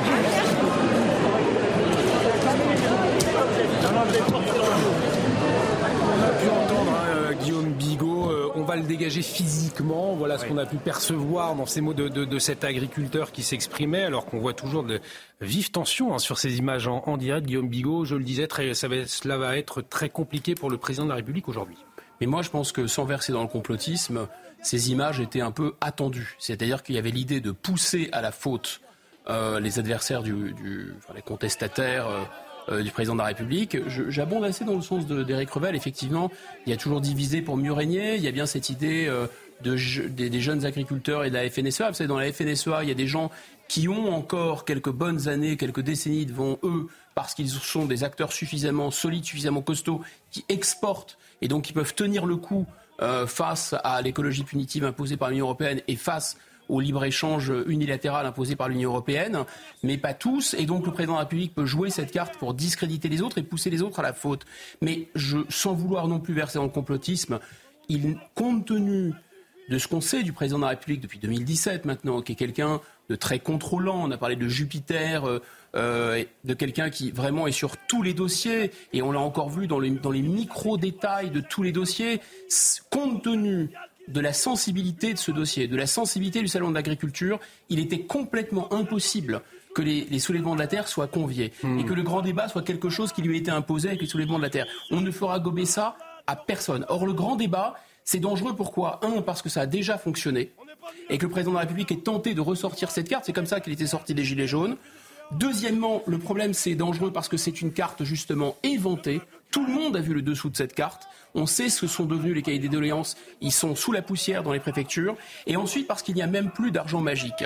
Et en plus, parce que les Gilets jaunes et la séquence Gilets jaunes, il s'en est Ouais. sorti à la fois avec du grand débat, mais en même temps en polarisant, en poussant à la faute un certain nombre de Gilets jaunes et en les discréditant. On va écouter peut-être les revendications de cet agriculteur en direct sur Monsieur Macron, je vous le dis, vous n'allez pas rester longtemps en place si vous continuez comme ça. Vous pensez finir votre mandat, je pense que vous n'allez pas le finir.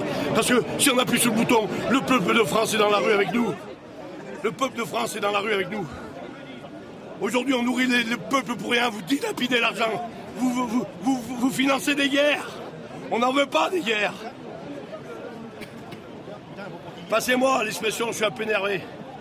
Mais aujourd'hui, pour que les gens s'arrêtent, faut les écouter. faut les écouter, parce que c'est dramatique.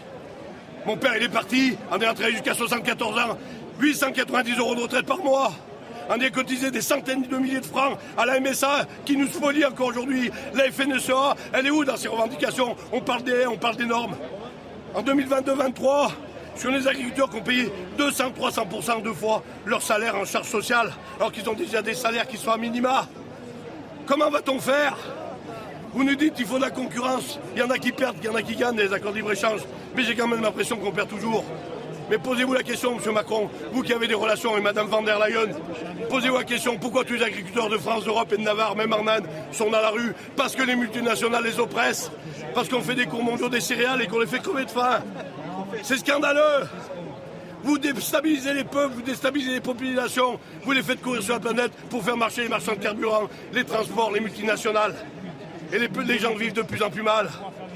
C'est pas normal, monsieur Macron. Alors venez faire un débat avec moi, tête à tête, calmement, je vous garantis. Je prendrai du doliprane. Mais venez faire un débat avec moi, monsieur Macron. Je vous attends. Tirez Sénéclose. Je vous ai dit que je serais là. C'est pas moi qui les ai amenés, ils sont, venus, ils sont suivis. On est là, nous. Ces agriculteurs en colère. C'est pas un syndicat qui a a priori à ses bureaux à Paris et il a quelques jours avait perdu le ministre de. C'est ici, c'est les agriculteurs qui sont là. On a des amis, j'ai dit aux Parisiens, venez. Les gens vont pouvoir faire tourner leur stand.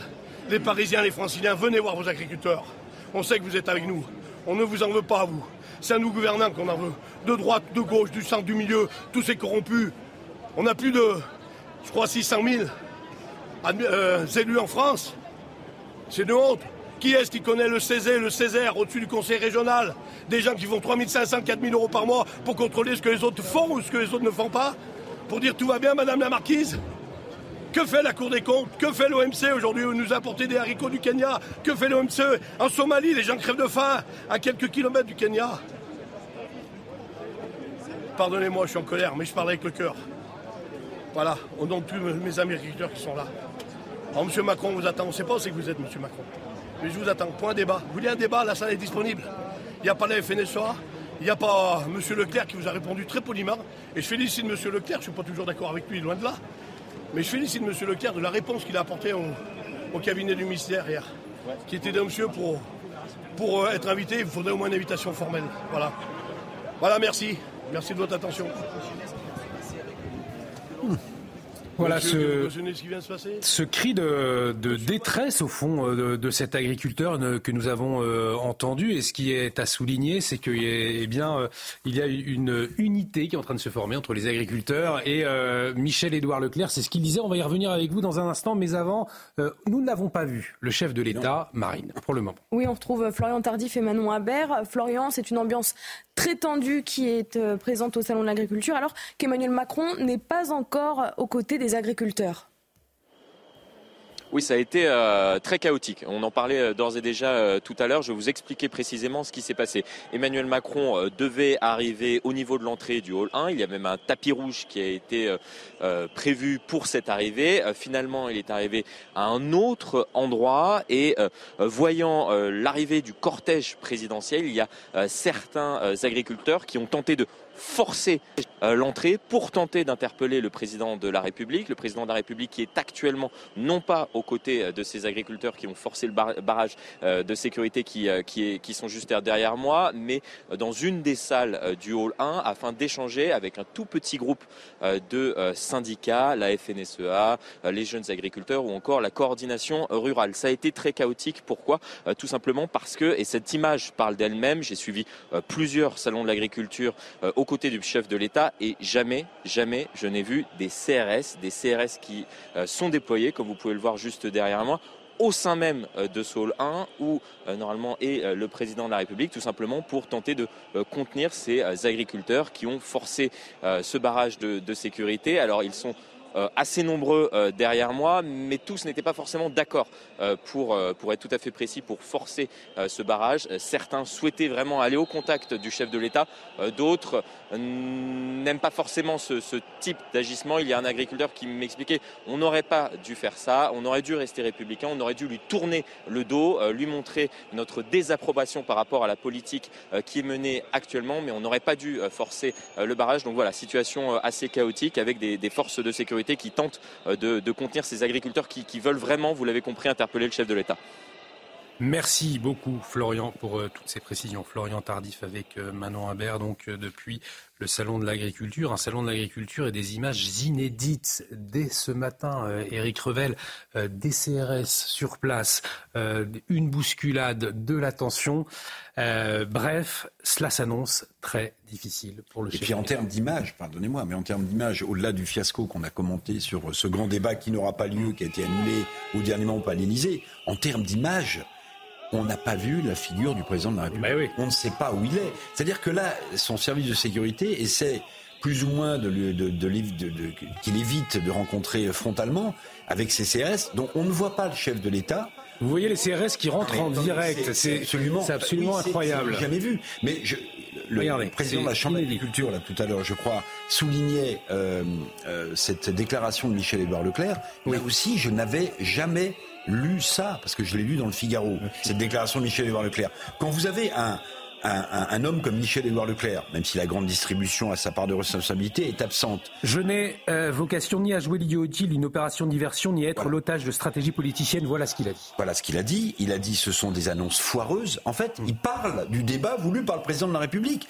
Ça veut dire qu'on est quand même, on a passé un cap, pardonnez-moi. Ces, ces trois années qui restent à Emmanuel Macron vont être extrêmement longues parce que quand un, un patron de la grande distribution s'adresse indirectement de cette manière au chef de l'État, ça veut dire qu'en fait, l'autorité euh, que confère le statut de président de la République, est, plus que confuse, elle est, elle est presque foulée aux pieds.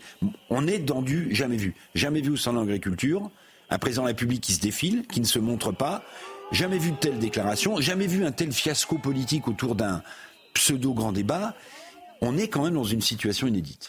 Je vais vous poser la question, Sébastien Cluzel, dans un instant, de savoir ce que euh, vous évoquent ces images que nous vivons en direct sur CNews. Mais avant, Marine Sabourin, euh, des forces de l'ordre, on l'a vu à, à l'instant, des, compagnies, une des CRS, compagnies républicaines de sécurité, qui sont intervenues dans le hall 1 euh, du Salon de l'Agriculture. Florian Verdif nous disait que c'était relativement rare. Oui, on retrouve, euh, jamais- même jamais arrivé.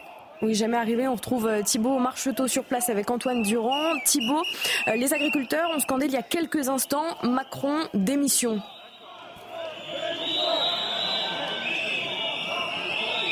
L'intérieur euh, du salon de euh, l'agriculture, dans les travées. Nous sommes dans le pavillon 1. C'est le pavillon, le pavillon où il y a euh, les animaux. Et là, vous le voyez, c'est la coordination rurale. Tout à l'heure, c'était la FNSEA, mais aussi les jeunes agriculteurs. Maintenant, c'est la coordination rurale qui déambule dans les allées du salon de l'agriculture. Tout à l'heure, il y a eu un face-à-face direct.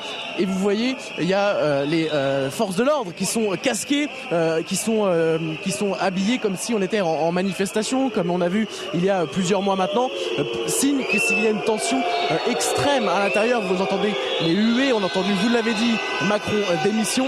Ces images, elles sont impressionnantes. À l'intérieur même du salon de l'agriculture, il y a donc ces images de CRS qui sont en train de retenir des manifestants, de retenir des manifestants pour ne pas atteindre le président de la République et tout ce qu'on voit. Il y a quelques projectiles d'ailleurs qui sont jetés en direction des CRS par les agriculteurs de la coordination rurale qui manifestent donc des œufs que vous pouvez voir sur euh, ces images d'Antoine Durand. Des œufs sont jetés en direction des CRS.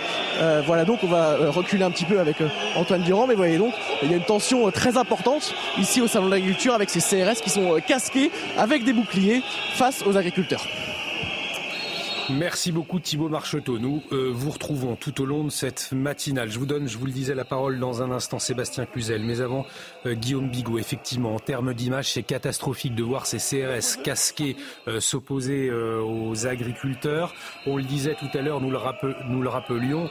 euh, ce salon de l'agriculture, c'était une échéance pour faire le point, un temps de dialogue, pour faire le point sur les annonces du gouvernement annoncées. Euh, là, à 7h, il est 8h25. Eh Bien visiblement, le chef de l'État ne pourra pas rester sur place et ces images absolument euh, catastrophiques. Si vous voulez, ce qui est très intéressant, si on fait le parallèle avec les gilets jaunes, d'abord c'est qu'on a un phénomène d'accélération. C'est que ça, ça, s'est- ça s'accélère dans le temps. Les gilets jaunes, ça a mis quand même des mois et des mois à se décanter, des semaines en tout cas. Là, c'est pratiquement, euh, je dis pas que ce sont des images qui résument tout, mais tout de même. Deuxième mécanisme, et ça a dû peser dans, dans disons, l'attitude du chef de l'État, c'est de se dire, mais finalement, les agriculteurs en France, c'est plus que 400 000 professionnels, peu près. Enfin, je parle sous votre contrôle. Voilà. Tandis que les gilets jaunes, c'est quand même des millions euh, de gens sur euh, cette France périphérique qui est quand même presque euh, majoritaire sur le plan du volume.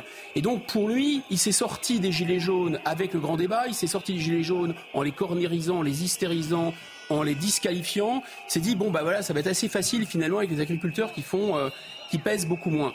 Et ce qui est intéressant là-dedans, c'est que les gilets jaunes finalement qui étaient beaucoup plus nombreux bah, finalement, ils ne représentent pas toute la France, tandis que sans représenter toute la France, parce que on n'est plus dans les années 70 ou 80 où tous les Français avaient encore des liens avec euh, des familles d'agriculteurs, euh, leur province, etc. C'est c'est une France très urbanisée. Mais il n'empêche qu'il y a, à mon sens, une nostalgie énorme de cette France qui représente finalement le pays. hein, c'est la fameuse expression il n'y a pas de pays sans paysans. Et l'effet de révélateur de cette crise très rapide, mais tout de même très très éclairante et pleine de pédagogie, de on marche sur la tête. C'est-à-dire qu'en fait, vous, en fait, le chef de l'État, on dit le chef de l'État, mais c'est pas le chef de l'État, il n'y a plus d'État, puisqu'en fait, il y a une souveraineté européenne, puisque le pouvoir depuis mille ans était à Paris, et depuis mille ans, et là, la première fois depuis mille ans, il est passé de Paris à Bruxelles. Donc ça veut dire que le chef de l'État, il n'a plus ce pouvoir magnétique qu'avaient les rois de France, ou les élus, ou les, con- ou les présidents du Conseil, ou les présidents de la République, c'est qu'il n'incarne plus l'État qui se dirige chez lui, les Français qui se dirigent chez eux. Non, il est sous la coupe d'un pouvoir au-dessus. Et tout le monde a bien compris qu'il veut ça. Et donc effectivement, c'est comme si euh, Samson s'était un peu rasé la tête. Il n'a plus vraiment...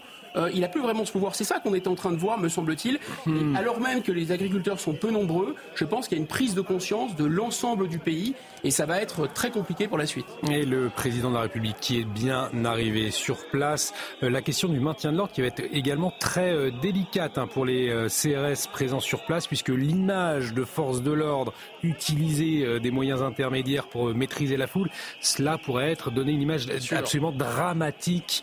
Mais peut-être Sébastien Cluzel, euh, votre réaction quand vous voyez ces images, vous étiez au salon de l'agriculture, vous allez y retourner tout à l'heure, vous voyez ce face-à-face, euh, ces, ces images très symboliques des euh, CRS face aux agriculteurs. Quelle est votre réaction ce matin? Ben, Vous l'avez dit, c'est catastrophique, c'est catastrophique pour tout le monde. Euh, alors sans verser dans le complotisme, hein, comme vous l'avez dit, Guillaume Bigot, on se demande quand même s'il n'y a pas un peu de ça, euh, de décorner l'image. Les agriculteurs, Les agriculteurs, on sait qu'on est, je pense. On est Divisé pour mieux régner. On est plutôt très soutenu par la population, voilà. les sondages le disent. Euh, le fait qu'il y ait un peu de violence, et jusque-là, bon, c'est resté assez maîtrisé, mais c'est vrai que l'image des, des CRS casqués devant les agriculteurs, elle est, elle est très mauvaise. Mais malgré tout, le, fait qu'il puisse y avoir des violences pourrait écorner notre image et on se demande, enfin, à titre personnel, hein, sans verser dans le complotisme, ouais, s'il n'y a pas un peu de, choses voulues dans tout ça. Parce qu'on on se souvient, c'est vrai qu'on se souvient au moment des Gilets jaunes, Éric Revel, euh, les Gilets jaunes avaient au départ le soutien de la population française, et finalement, dès qu'il y a eu les violences, eh bien, euh, effectivement, ce soutien s'est écorné. Les, les, Français ne soutiennent pas la violence. Euh, et, et, là, effectivement, sans verser dans le complotisme, comme le disait Sébastien Cluzel à la fois, est-ce que, eh bien, c'est une hypothèse qui peut être débattue selon vous? Peut-être être débattu, mais moi je ne crois pas un seul instant qu'on va assister à un basculement de l'image des, agriculteurs, des mm. paysans et des éleveurs qui, euh, en fait, en défendant leur pouvoir d'achat, euh, défendent euh, une, alimentation saine et souveraine. Je ne crois pas un seul instant. Je crois plutôt pour le pouvoir en place, voir des CRS à l'intérieur du salon de l'agriculture face à la colère légitime d'agriculteurs, l'image est encore plus mauvaise pour pour le pouvoir en place. Donc je ne pense pas que cette, cette, cette image va basculer.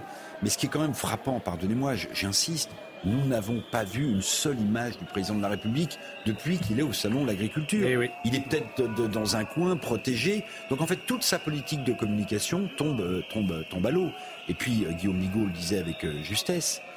Les traités commerciaux que la France paraffe avec les autres membres de l'Union européenne à la majorité avec enthousiasme, avec enthousiasme, euh, interroger notre ami éleveur sur, par exemple, la ratification du Mercosur pour l'élevage en France, que serait hmm. comme, comme, comme conséquence. En fait, on n'est plus maître du destin de l'alimentation française. On n'est plus maître. Quel, serait, mais ni, de l'énergie, ni de l'immigration, ni de rien d'ailleurs. Sébastien Cluzel, effectivement, répondez-nous et nous irons retrouver Thibault Marcheteau dans un instant. Allez-y, Sébastien Cluzel. Moi, je suis producteur de viande bovine en premier lieu, et c'est vrai que le traité Mercosur, c'est la mort à couture de l'élevage français, du métier que je fais moi puisqu'on importera du bœuf en plus à des normes totalement différentes de ce que nous on peut produire en France, de l'Argentine, du Brésil, du Paraguay, j'en passe Uruguay. C'est la mort de l'élevage français, traité du Mercosur. Alors la France s'y oppose, certes, vous l'avez dit, mais à quel point la France peut s'y opposer? Voilà, j'ai pas la réponse moi en tant qu'éleveur, mais malgré tout, on a bien le sentiment que l'Europe. On voit le préfet de police Laurent Nunez hein, qui est arrivé au salon de l'agriculture. La majorité qualifiée en plus. Exactement, en plus. Bon, vous avez dit on n'est que 400 000 et c'est vrai. Par contre, c'est ce qu'on disait avec M. Revel en aparté avant de rentrer en plateau il faut que les Français mangent. Alors qu'on voit, pardonnez-moi, je vous on va, on va y revenir, mais nous, voyons le, préfet de police de Paris, Sébastien Nunez, le, visage fermé. Euh, vous le voyez sur ces images en direct, donc arrivé au salon de l'agriculture. Thibault euh, Marcheteau, hein, qui est euh, au, cœur de, ce face-à-face tendu entre agriculteurs et CRS, avec des interpellations visiblement des policiers en civil qui interpelle. Voilà. Et le euh, préfet de police de Paris, Laurent Nunez, sur place. Thibault Marcheteau. Olivier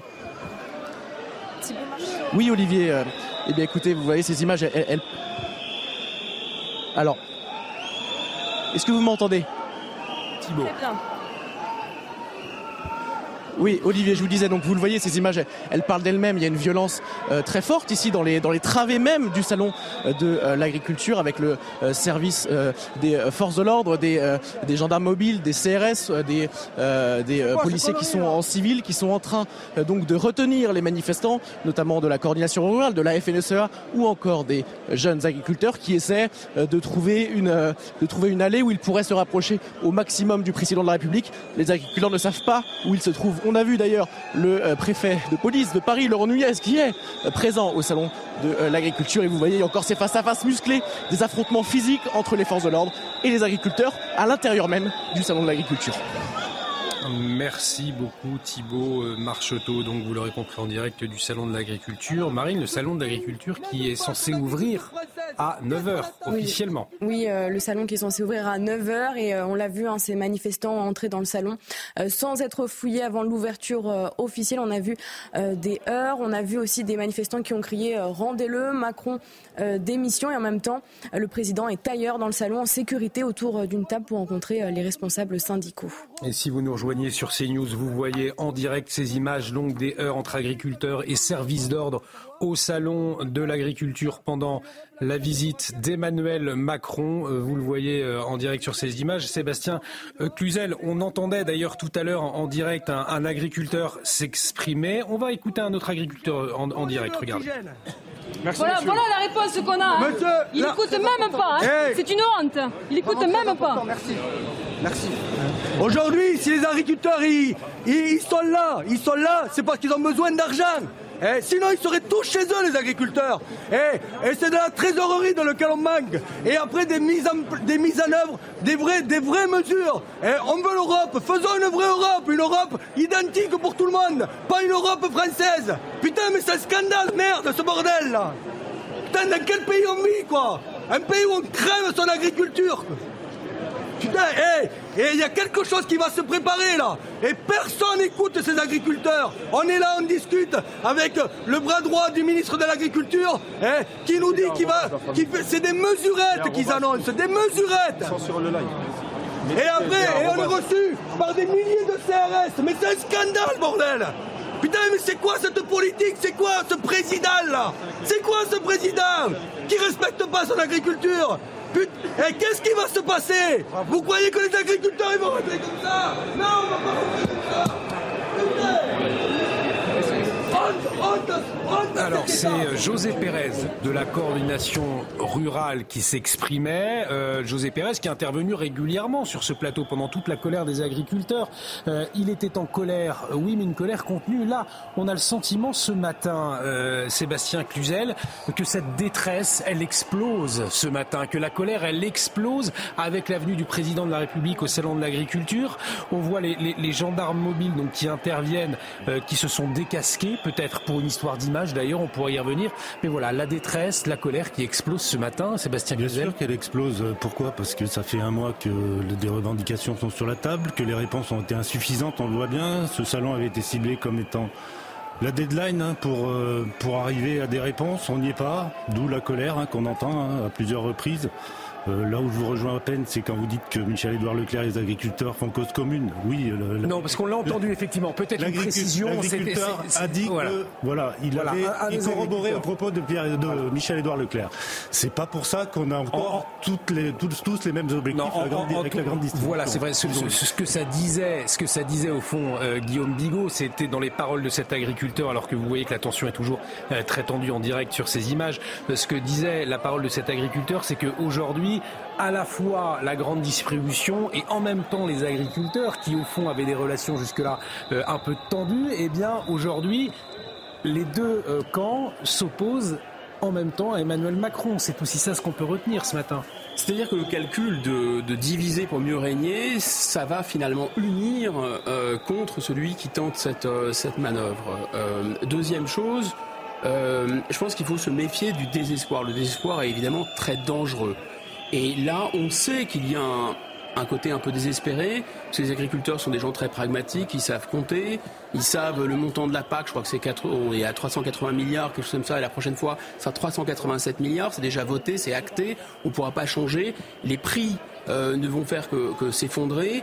Donc ils savent que de toute façon, ils sont au bout du rouleau, ce sont des gens qui travaillent comme des bruits, qui sont au bout du rouleau. Donc il y a un effet de désespoir qui est dangereux. Dans ce désespoir-là, il y a Olivier, il y a un effet. Oula, vous voyez ces images, une barrière qui a sauté. C'est très dangereux. Il y a un mouvement de foule, des barrières qui ouvert encore en plus. Et le salon n'est pas ouvert, Guillaume. Imaginez. Donc ça veut dire qu'un, il y a ce, il y a ce désespoir. Deux, il y a un double langage et les, agriculteurs l'ont compris, donc c'est extrêmement dangereux. Mais dans ce double langage, il y a un effet de provocation consistant à faire une diversion avec le grand débat, inviter les soulèvements de la terre. C'est comme si vous faisiez un, débat sur les feux de forêt et vous conviez les pyromanes. C'est pas possible. On va peut-être vivre, euh, on va, peut-être faire vivre Guillaume Bigot ces, ces, images que vous venez de voir en direct sur CNews, euh, des images déconcertantes euh, ce matin. Cette barrière qui a cédé sous, sous le poids de, de, la foule, je vous le disais, des agriculteurs donc, qui ont réussi à pénétrer dans le hall 1 du Salon de l'agriculture ce matin alors que le chef de l'État échange avec des représentants des syndicats agricoles. On va suivre quelques minutes en direct ces images avec les gendarmes mobiles opposés opposé euh, à des agriculteurs. Thibault, vous êtes à côté justement hein, de, ces agriculteurs et, on vient de, voir un, mouvement de foule qui a fait céder une barrière et des images impressionnantes, désolantes même ce matin, Thibault. absolument, Olivier, vous l'avez dit, ces images elles sont absolument désolantes. Vous l'avez vu en direct sur les images d'Antoine Durand, c'est une barrière d'un enclos de chèvres, évidemment. Elles sont apeurées, vous pouvez vous en rendre compte parce que ce qu'il se passe à l'intérieur des travées du Salon de l'Agriculture, c'est absolument on n'a même pas les mots pour vous dire parce que vous le voyez, ces gendarmes qui sont en affront direct avec ces agriculteurs qui veulent témoigner de leur détresse. Et en face donc des forces de l'ordre qui essaient de retenir leur progression à travers les travées du salon de l'agriculture. On a donc une tension qui est très forte, de la pression des deux côtés, avec en face des agriculteurs de la coordination rurale, de la FNSEA ou encore des jeunes agriculteurs qui essaient d'approcher le président de la République. Ils ne savent pas où se trouve le président de la République, mais ils essaient de progresser dans les allées, dans tout le salon, dans tout le hall 1. Pour l'instant, il y a donc ces agriculteurs qui sont rentrés. Vous voyez, il y a le service d'ordre des policiers en civil la gendarmerie, des policiers, et donc qui essaient donc de retenir la colère des agriculteurs pour accéder au président de la République et des images de tension extrême avec de la violence pour ces agriculteurs qui essaient d'approcher malgré le rempart des forces de l'ordre. Merci beaucoup Thibault Marcheteau. On vous retrouve bien évidemment tout au long de la matinale, tout au long de la matinée pour suivre la, suite de ces tensions. Eric Revel, on voit la gendarmerie qui fait face ce matin au monde agricole, gendarmerie, paysans. Eh bien finalement c'est la, France côte à côte, la France de, nos campagnes qui ce matin se retrouve face à face. C'est ça aussi qui déchire le cœur au fond. Hein. Oui, oui, vous avez envoyé le mot juste, Olivier. Ces images, au-delà de, du désastre politique pour Emmanuel Macron, elles sont désolantes. Ces images sont désolantes.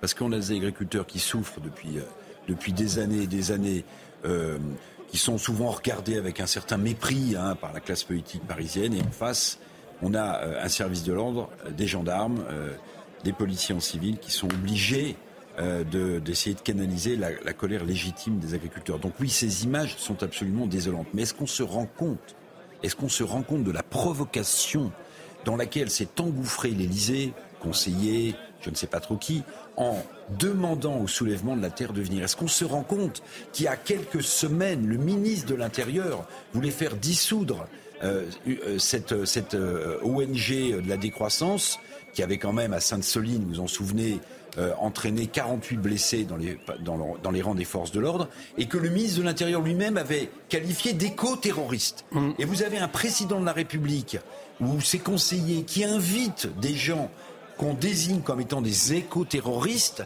qui euh, lapident, qui massacrent des champs d'agriculteurs euh, partout en France, à un débat mais est-ce qu'on se rend compte de la provocation dans l'état de nerfs, de souffrance dans lesquels se trouvent les agriculteurs, le niveau de provocation que représente l'idée Et puis derrière le rétropédalage, mais non, on les avait pas invités, mais on sait très bien qu'ils ont été invités, puisque des journalistes de CNews ont vérifié auprès de l'Elysée. Exactement. Suite, suite à l'annonce, ce, ce journaliste s'est fait confirmer que oui, le président les avait invités parce qu'il n'avait peur de rien. Mais est-ce qu'on se rend compte de, dans l'état d'exaspération dans lequel se trouve le monde agricole, comment a été vécue cette provocation ultime qui a abouti finalement au fiasco suprême d'annulation du grand débat?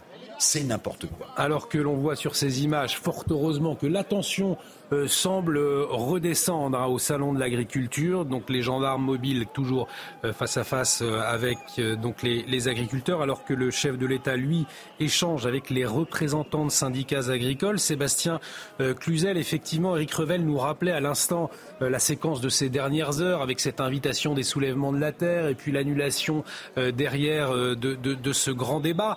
Est-ce qu'au fond la, la stratégie du gouvernement ces dernières heures, elle est aussi ce matin au cœur de ces tensions euh, que nous, avons vécues en direct sur CNews. Enfin, je vous l'ai dit, c'est l'aboutissement d'un mois de colère où euh, on a fini de mettre le feu aux poudres en invitant les soulèvements de la terre à ce grand débat.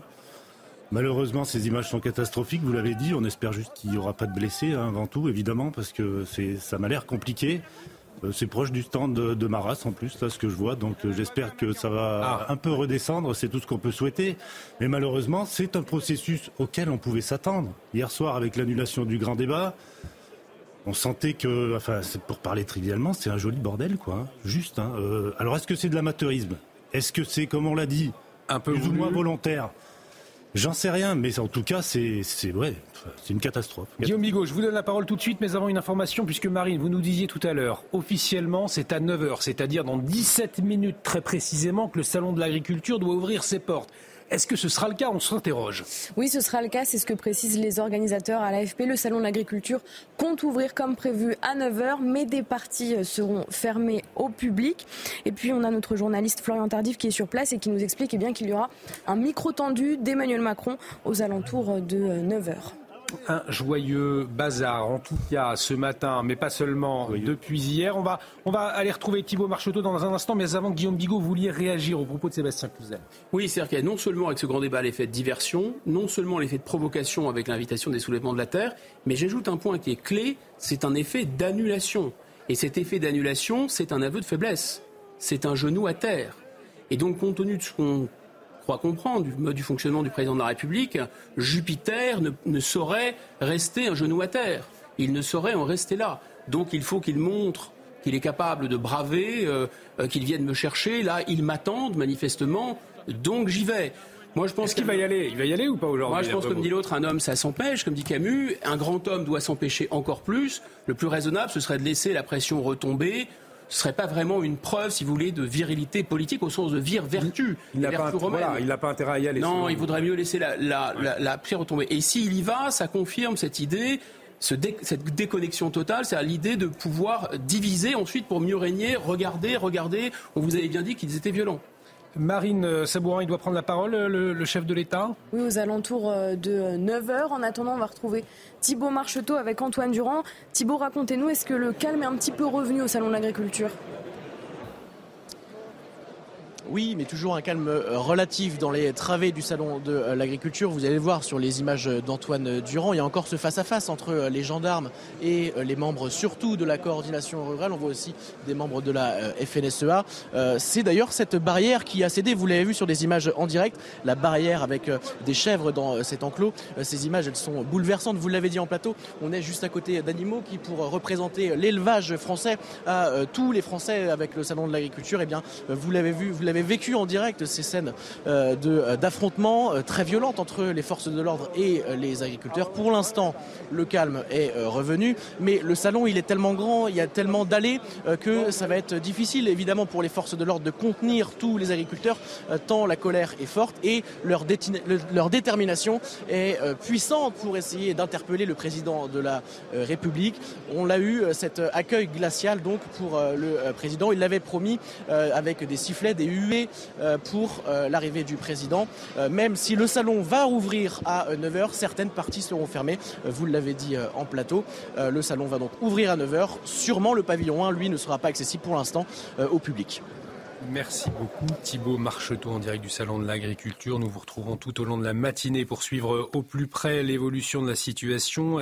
Éric Revel, tragique bazar donc ce matin dans les travées du Salon de l'Agriculture. Est-ce qu'au fond, euh, ce, grand débat, il n'aurait pas aussi permis aux agriculteurs de crier leur colère face au, chef de l'État? Est-ce que ce n'aurait pas été également peut-être un, moyen de, poser des bases et puis ensuite d'avancer? Mais je ne crois pas du tout, pour une raison très simple, c'est que euh, quand vous faites un ring, vous savez, c'est l'endroit au Salon de l'Agriculture hmm. où on présente les, animaux, en fait. C'est hein. ça. c'est là où il y a du, sable, donc il y avait des chaises de Ça aurait pu être perçu par ring de boxe aussi. ring de euh, boxe ou, transformé en, même temps. En même temps. Transformé en arène, mais surtout sur le fond. C'est pour ça que je parlais d'enfumeur enfumé à propos du président de la République et de son fiasco politique. Pourquoi? Parce qu'en fait, les agriculteurs, ils ne demandaient pas un débat. Quand on dit, quand la communication de l'Élysée a expliqué que ce débat était annulé alors que les agriculteurs en voulaient un et qu'ensuite ils en voulaient plus, non, c'est pas du tout pour ça. C'est un fiasco politique qui a entraîné l'annulation. Mais surtout, les agriculteurs, ils ne voulaient pas un débat. Ils veulent des solutions à leurs propositions. Les débats, ils ont eu lieu bien en amont avec Marc Fesneau, avec euh, le, gouvernement, avec Gabriel Attal. Vous vous souvenez hmm. le, jeune Premier ministre avait lu sur la botte de foin. Le baptême du foin. Le baptême du foin, oui. En fait, ce qu'ils voulaient, c'est pas un débat. Ils voulaient des solutions à leurs problèmes. Donc, en fait, ce débat était un enfumage qui n'aurait abouti qu'à quoi Peut-être qu'à montrer qu'Emmanuel Macron était très bon à l'oral, ce qu'on sait. Euh, il ah aurait. Bon, oui, oui, si, si, il est, très facile, le président de la République. Mais les solutions, c'est ce que demandent les agriculteurs. Or, le, problème, je veux dire, il faut se dire les choses. encore une fois, il faut le répéter, c'est que l'avenir de l'agriculture, il ne se joue pas en France, il se joue à Bruxelles. Ce sont des traités que l'Europe de Mme van der Leyen signe et resigne. Les Allemands supportent le Mercosur parce qu'ils ont envie d'exporter leurs Audi, leurs Volkswagen dans les pays d'Amérique du Sud. Voilà pourquoi ils soutiennent le Mercosur. Mais en fait, l'avenir de l'agriculture française. Donc en fait, on a éteint l'incendie d'il y a un mois avec des mesurettes, je pense qu'on peut le dire, 150, 200 millions d'euros face à 3 milliards d'euros euh, de, de crédit pour l'Ukraine. Mais en fait, le fond du problème, il n'est pas résolu. Et c'est pour ça que la colère n'est pas redescendue. Mais le fond du problème, il ne peut pas être résolu en France parce qu'on n'ose pas dire aux gens qu'on a donné les clés de la souveraineté alimentaire à Bruxelles. C'est ça la réalité. On va peut-être dire un mot avec vous, Sébastien Cluzel, sur ces mesures qui avaient été annoncées par euh, euh, Gabriel Attal. C'était euh, il y a un peu plus d'un mois. Mais l'on voit sur ces images en direct, si vous nous rejoignez sur CNews, les forces de l'ordre, les gendarmes mobiles, eh bien, quittaient le hall 1. Ils faisaient face, à, ils, faisaient face il y a quelques instants aux agriculteurs. On va peut-être revoir cette séquence. C'est peut-être euh, l'une des images, l'image de, de, la matinée, euh, cette séquence impressionnante d'une barrière qui a cédé après euh, un mouvement de foule. Regardez, c'était il y a quelques minutes donc au parc des expositions de la Porte de Versailles à Paris. Et vous voyez sous la pression donc une barrière qui a cédé. Force de l'ordre et agriculteurs qui se sont retrouvés par terre dans un enclos euh, où se, se, trouvaient des chèvres, justement. Ça craque, ça cède, hein, c'est une image. Euh, c'est une image très éclairante. Très éclairante, nous dit Guillaume Bigot. La question qui va se poser également, on voit, c'est vrai, une image impressionnante. Il y a une digue qui cède. Il y a une digue ouais, qui cède. Ouais, et probablement aussi dans l'opinion publique, c'est le problème. Parce que le grand débat, si vous voulez, c'était euh, prendre des notables. Hein, euh, et, euh, et, feindre d'avoir un débat. Mais en fait, c'est pas un débat, c'était une lecture, comme on dit en anglais, c'était euh, vraiment infliger des assertions du président de la République, en, effet, pour montrer cette, maîtrise technique des dossiers, etc. Mais c'était pas vraiment un débat. Là, il y avait cette volonté de recommencer la même chose parce qu'on a toujours besoin d'un plus petit que soi, on a toujours besoin aussi d'un plus haï que soi. Donc les soulèvements de la terre, c'était un moyen pour le président de la République de dire regardez, euh, il y a les agriculteurs, c'est vrai, mais il n'y a pas que ça dans la société. Regardez, il y a des gens qui détestent les agriculteurs et moi je suis là au milieu. Si vous voulez, je suis là en même temps pour calmer tout le monde. Mm. Mais sauf que ce subterfuge n'a pas fonctionné et qu'on ne pouvait pas faire une, une, sorte de débat Potemkin. C'est la réalité de ce métier qui est, qui est, représenté au salon. Et la réalité, bah, ça cogne en fait. On se cogne sur la réalité et même la barrière n'y résiste pas. Alors qu'on voit que l'attention semble retomber, et tant mieux. On a vu des, des images qui ressemblent plus au salon de l'agriculture que, ce matin, avec euh, des vaches, des forces de l'ordre qui viennent de, quitter. On voit quand même des policiers civils qui sont toujours euh, présents sur place. Sébastien Cluzel, nous parlions de ces mesures annoncées par Gabriel Attal. Alors c'est vrai que des mesures très techniques pour ceux qui ne sont pas euh, spécialistes, euh, beaucoup de mesures, ah, alors que ça se retend un peu, on voit donc voilà, des agriculteurs. On voit quand même que la tension est toujours très vive hein, euh, sur, place. Sébastien Cluzel, vous nous disiez il y a un instant, il fallait euh, s'y attendre tant la détresse est, importante. Et justement, pour répondre à cette détresse, des annonces, des mesures avaient été annoncées. Aujourd'hui, pourquoi ces mesures, au fond, eh bien, elles ne sont pas euh, suffisantes? Bah Parce qu'elles ne sont pas suffisantes, parce que c'est quelques milliers d'euros à l'échelle d'une exploitation comme la mienne environ 1500 euros sur le GNR, des choses comme ça. Un peu de simplification administrative, certes, très attendu, mais encore du boulot. Hein. Pour le coup, euh, on n'est pas au bout du processus non plus sur la simplification. Le problème, il est économique, ça a été dit par, par certains des interlocuteurs très en colère qu'on a vu tout à l'heure. Il faut que l'agriculture vive demain pour nourrir les Français. Aujourd'hui, c'est pas le cas, d'où cette colère. Oui. Donc euh, les mesures sont insuffisantes. Je pense qu'il y avait d'autres mesures de prévues annoncées par Marc Fesneau que j'ai pu rencontrer rapidement hier soir qui devait être annoncé. Qu'est-ce qu'il vous a dit d'ailleurs le, le, ministre de l'Agriculture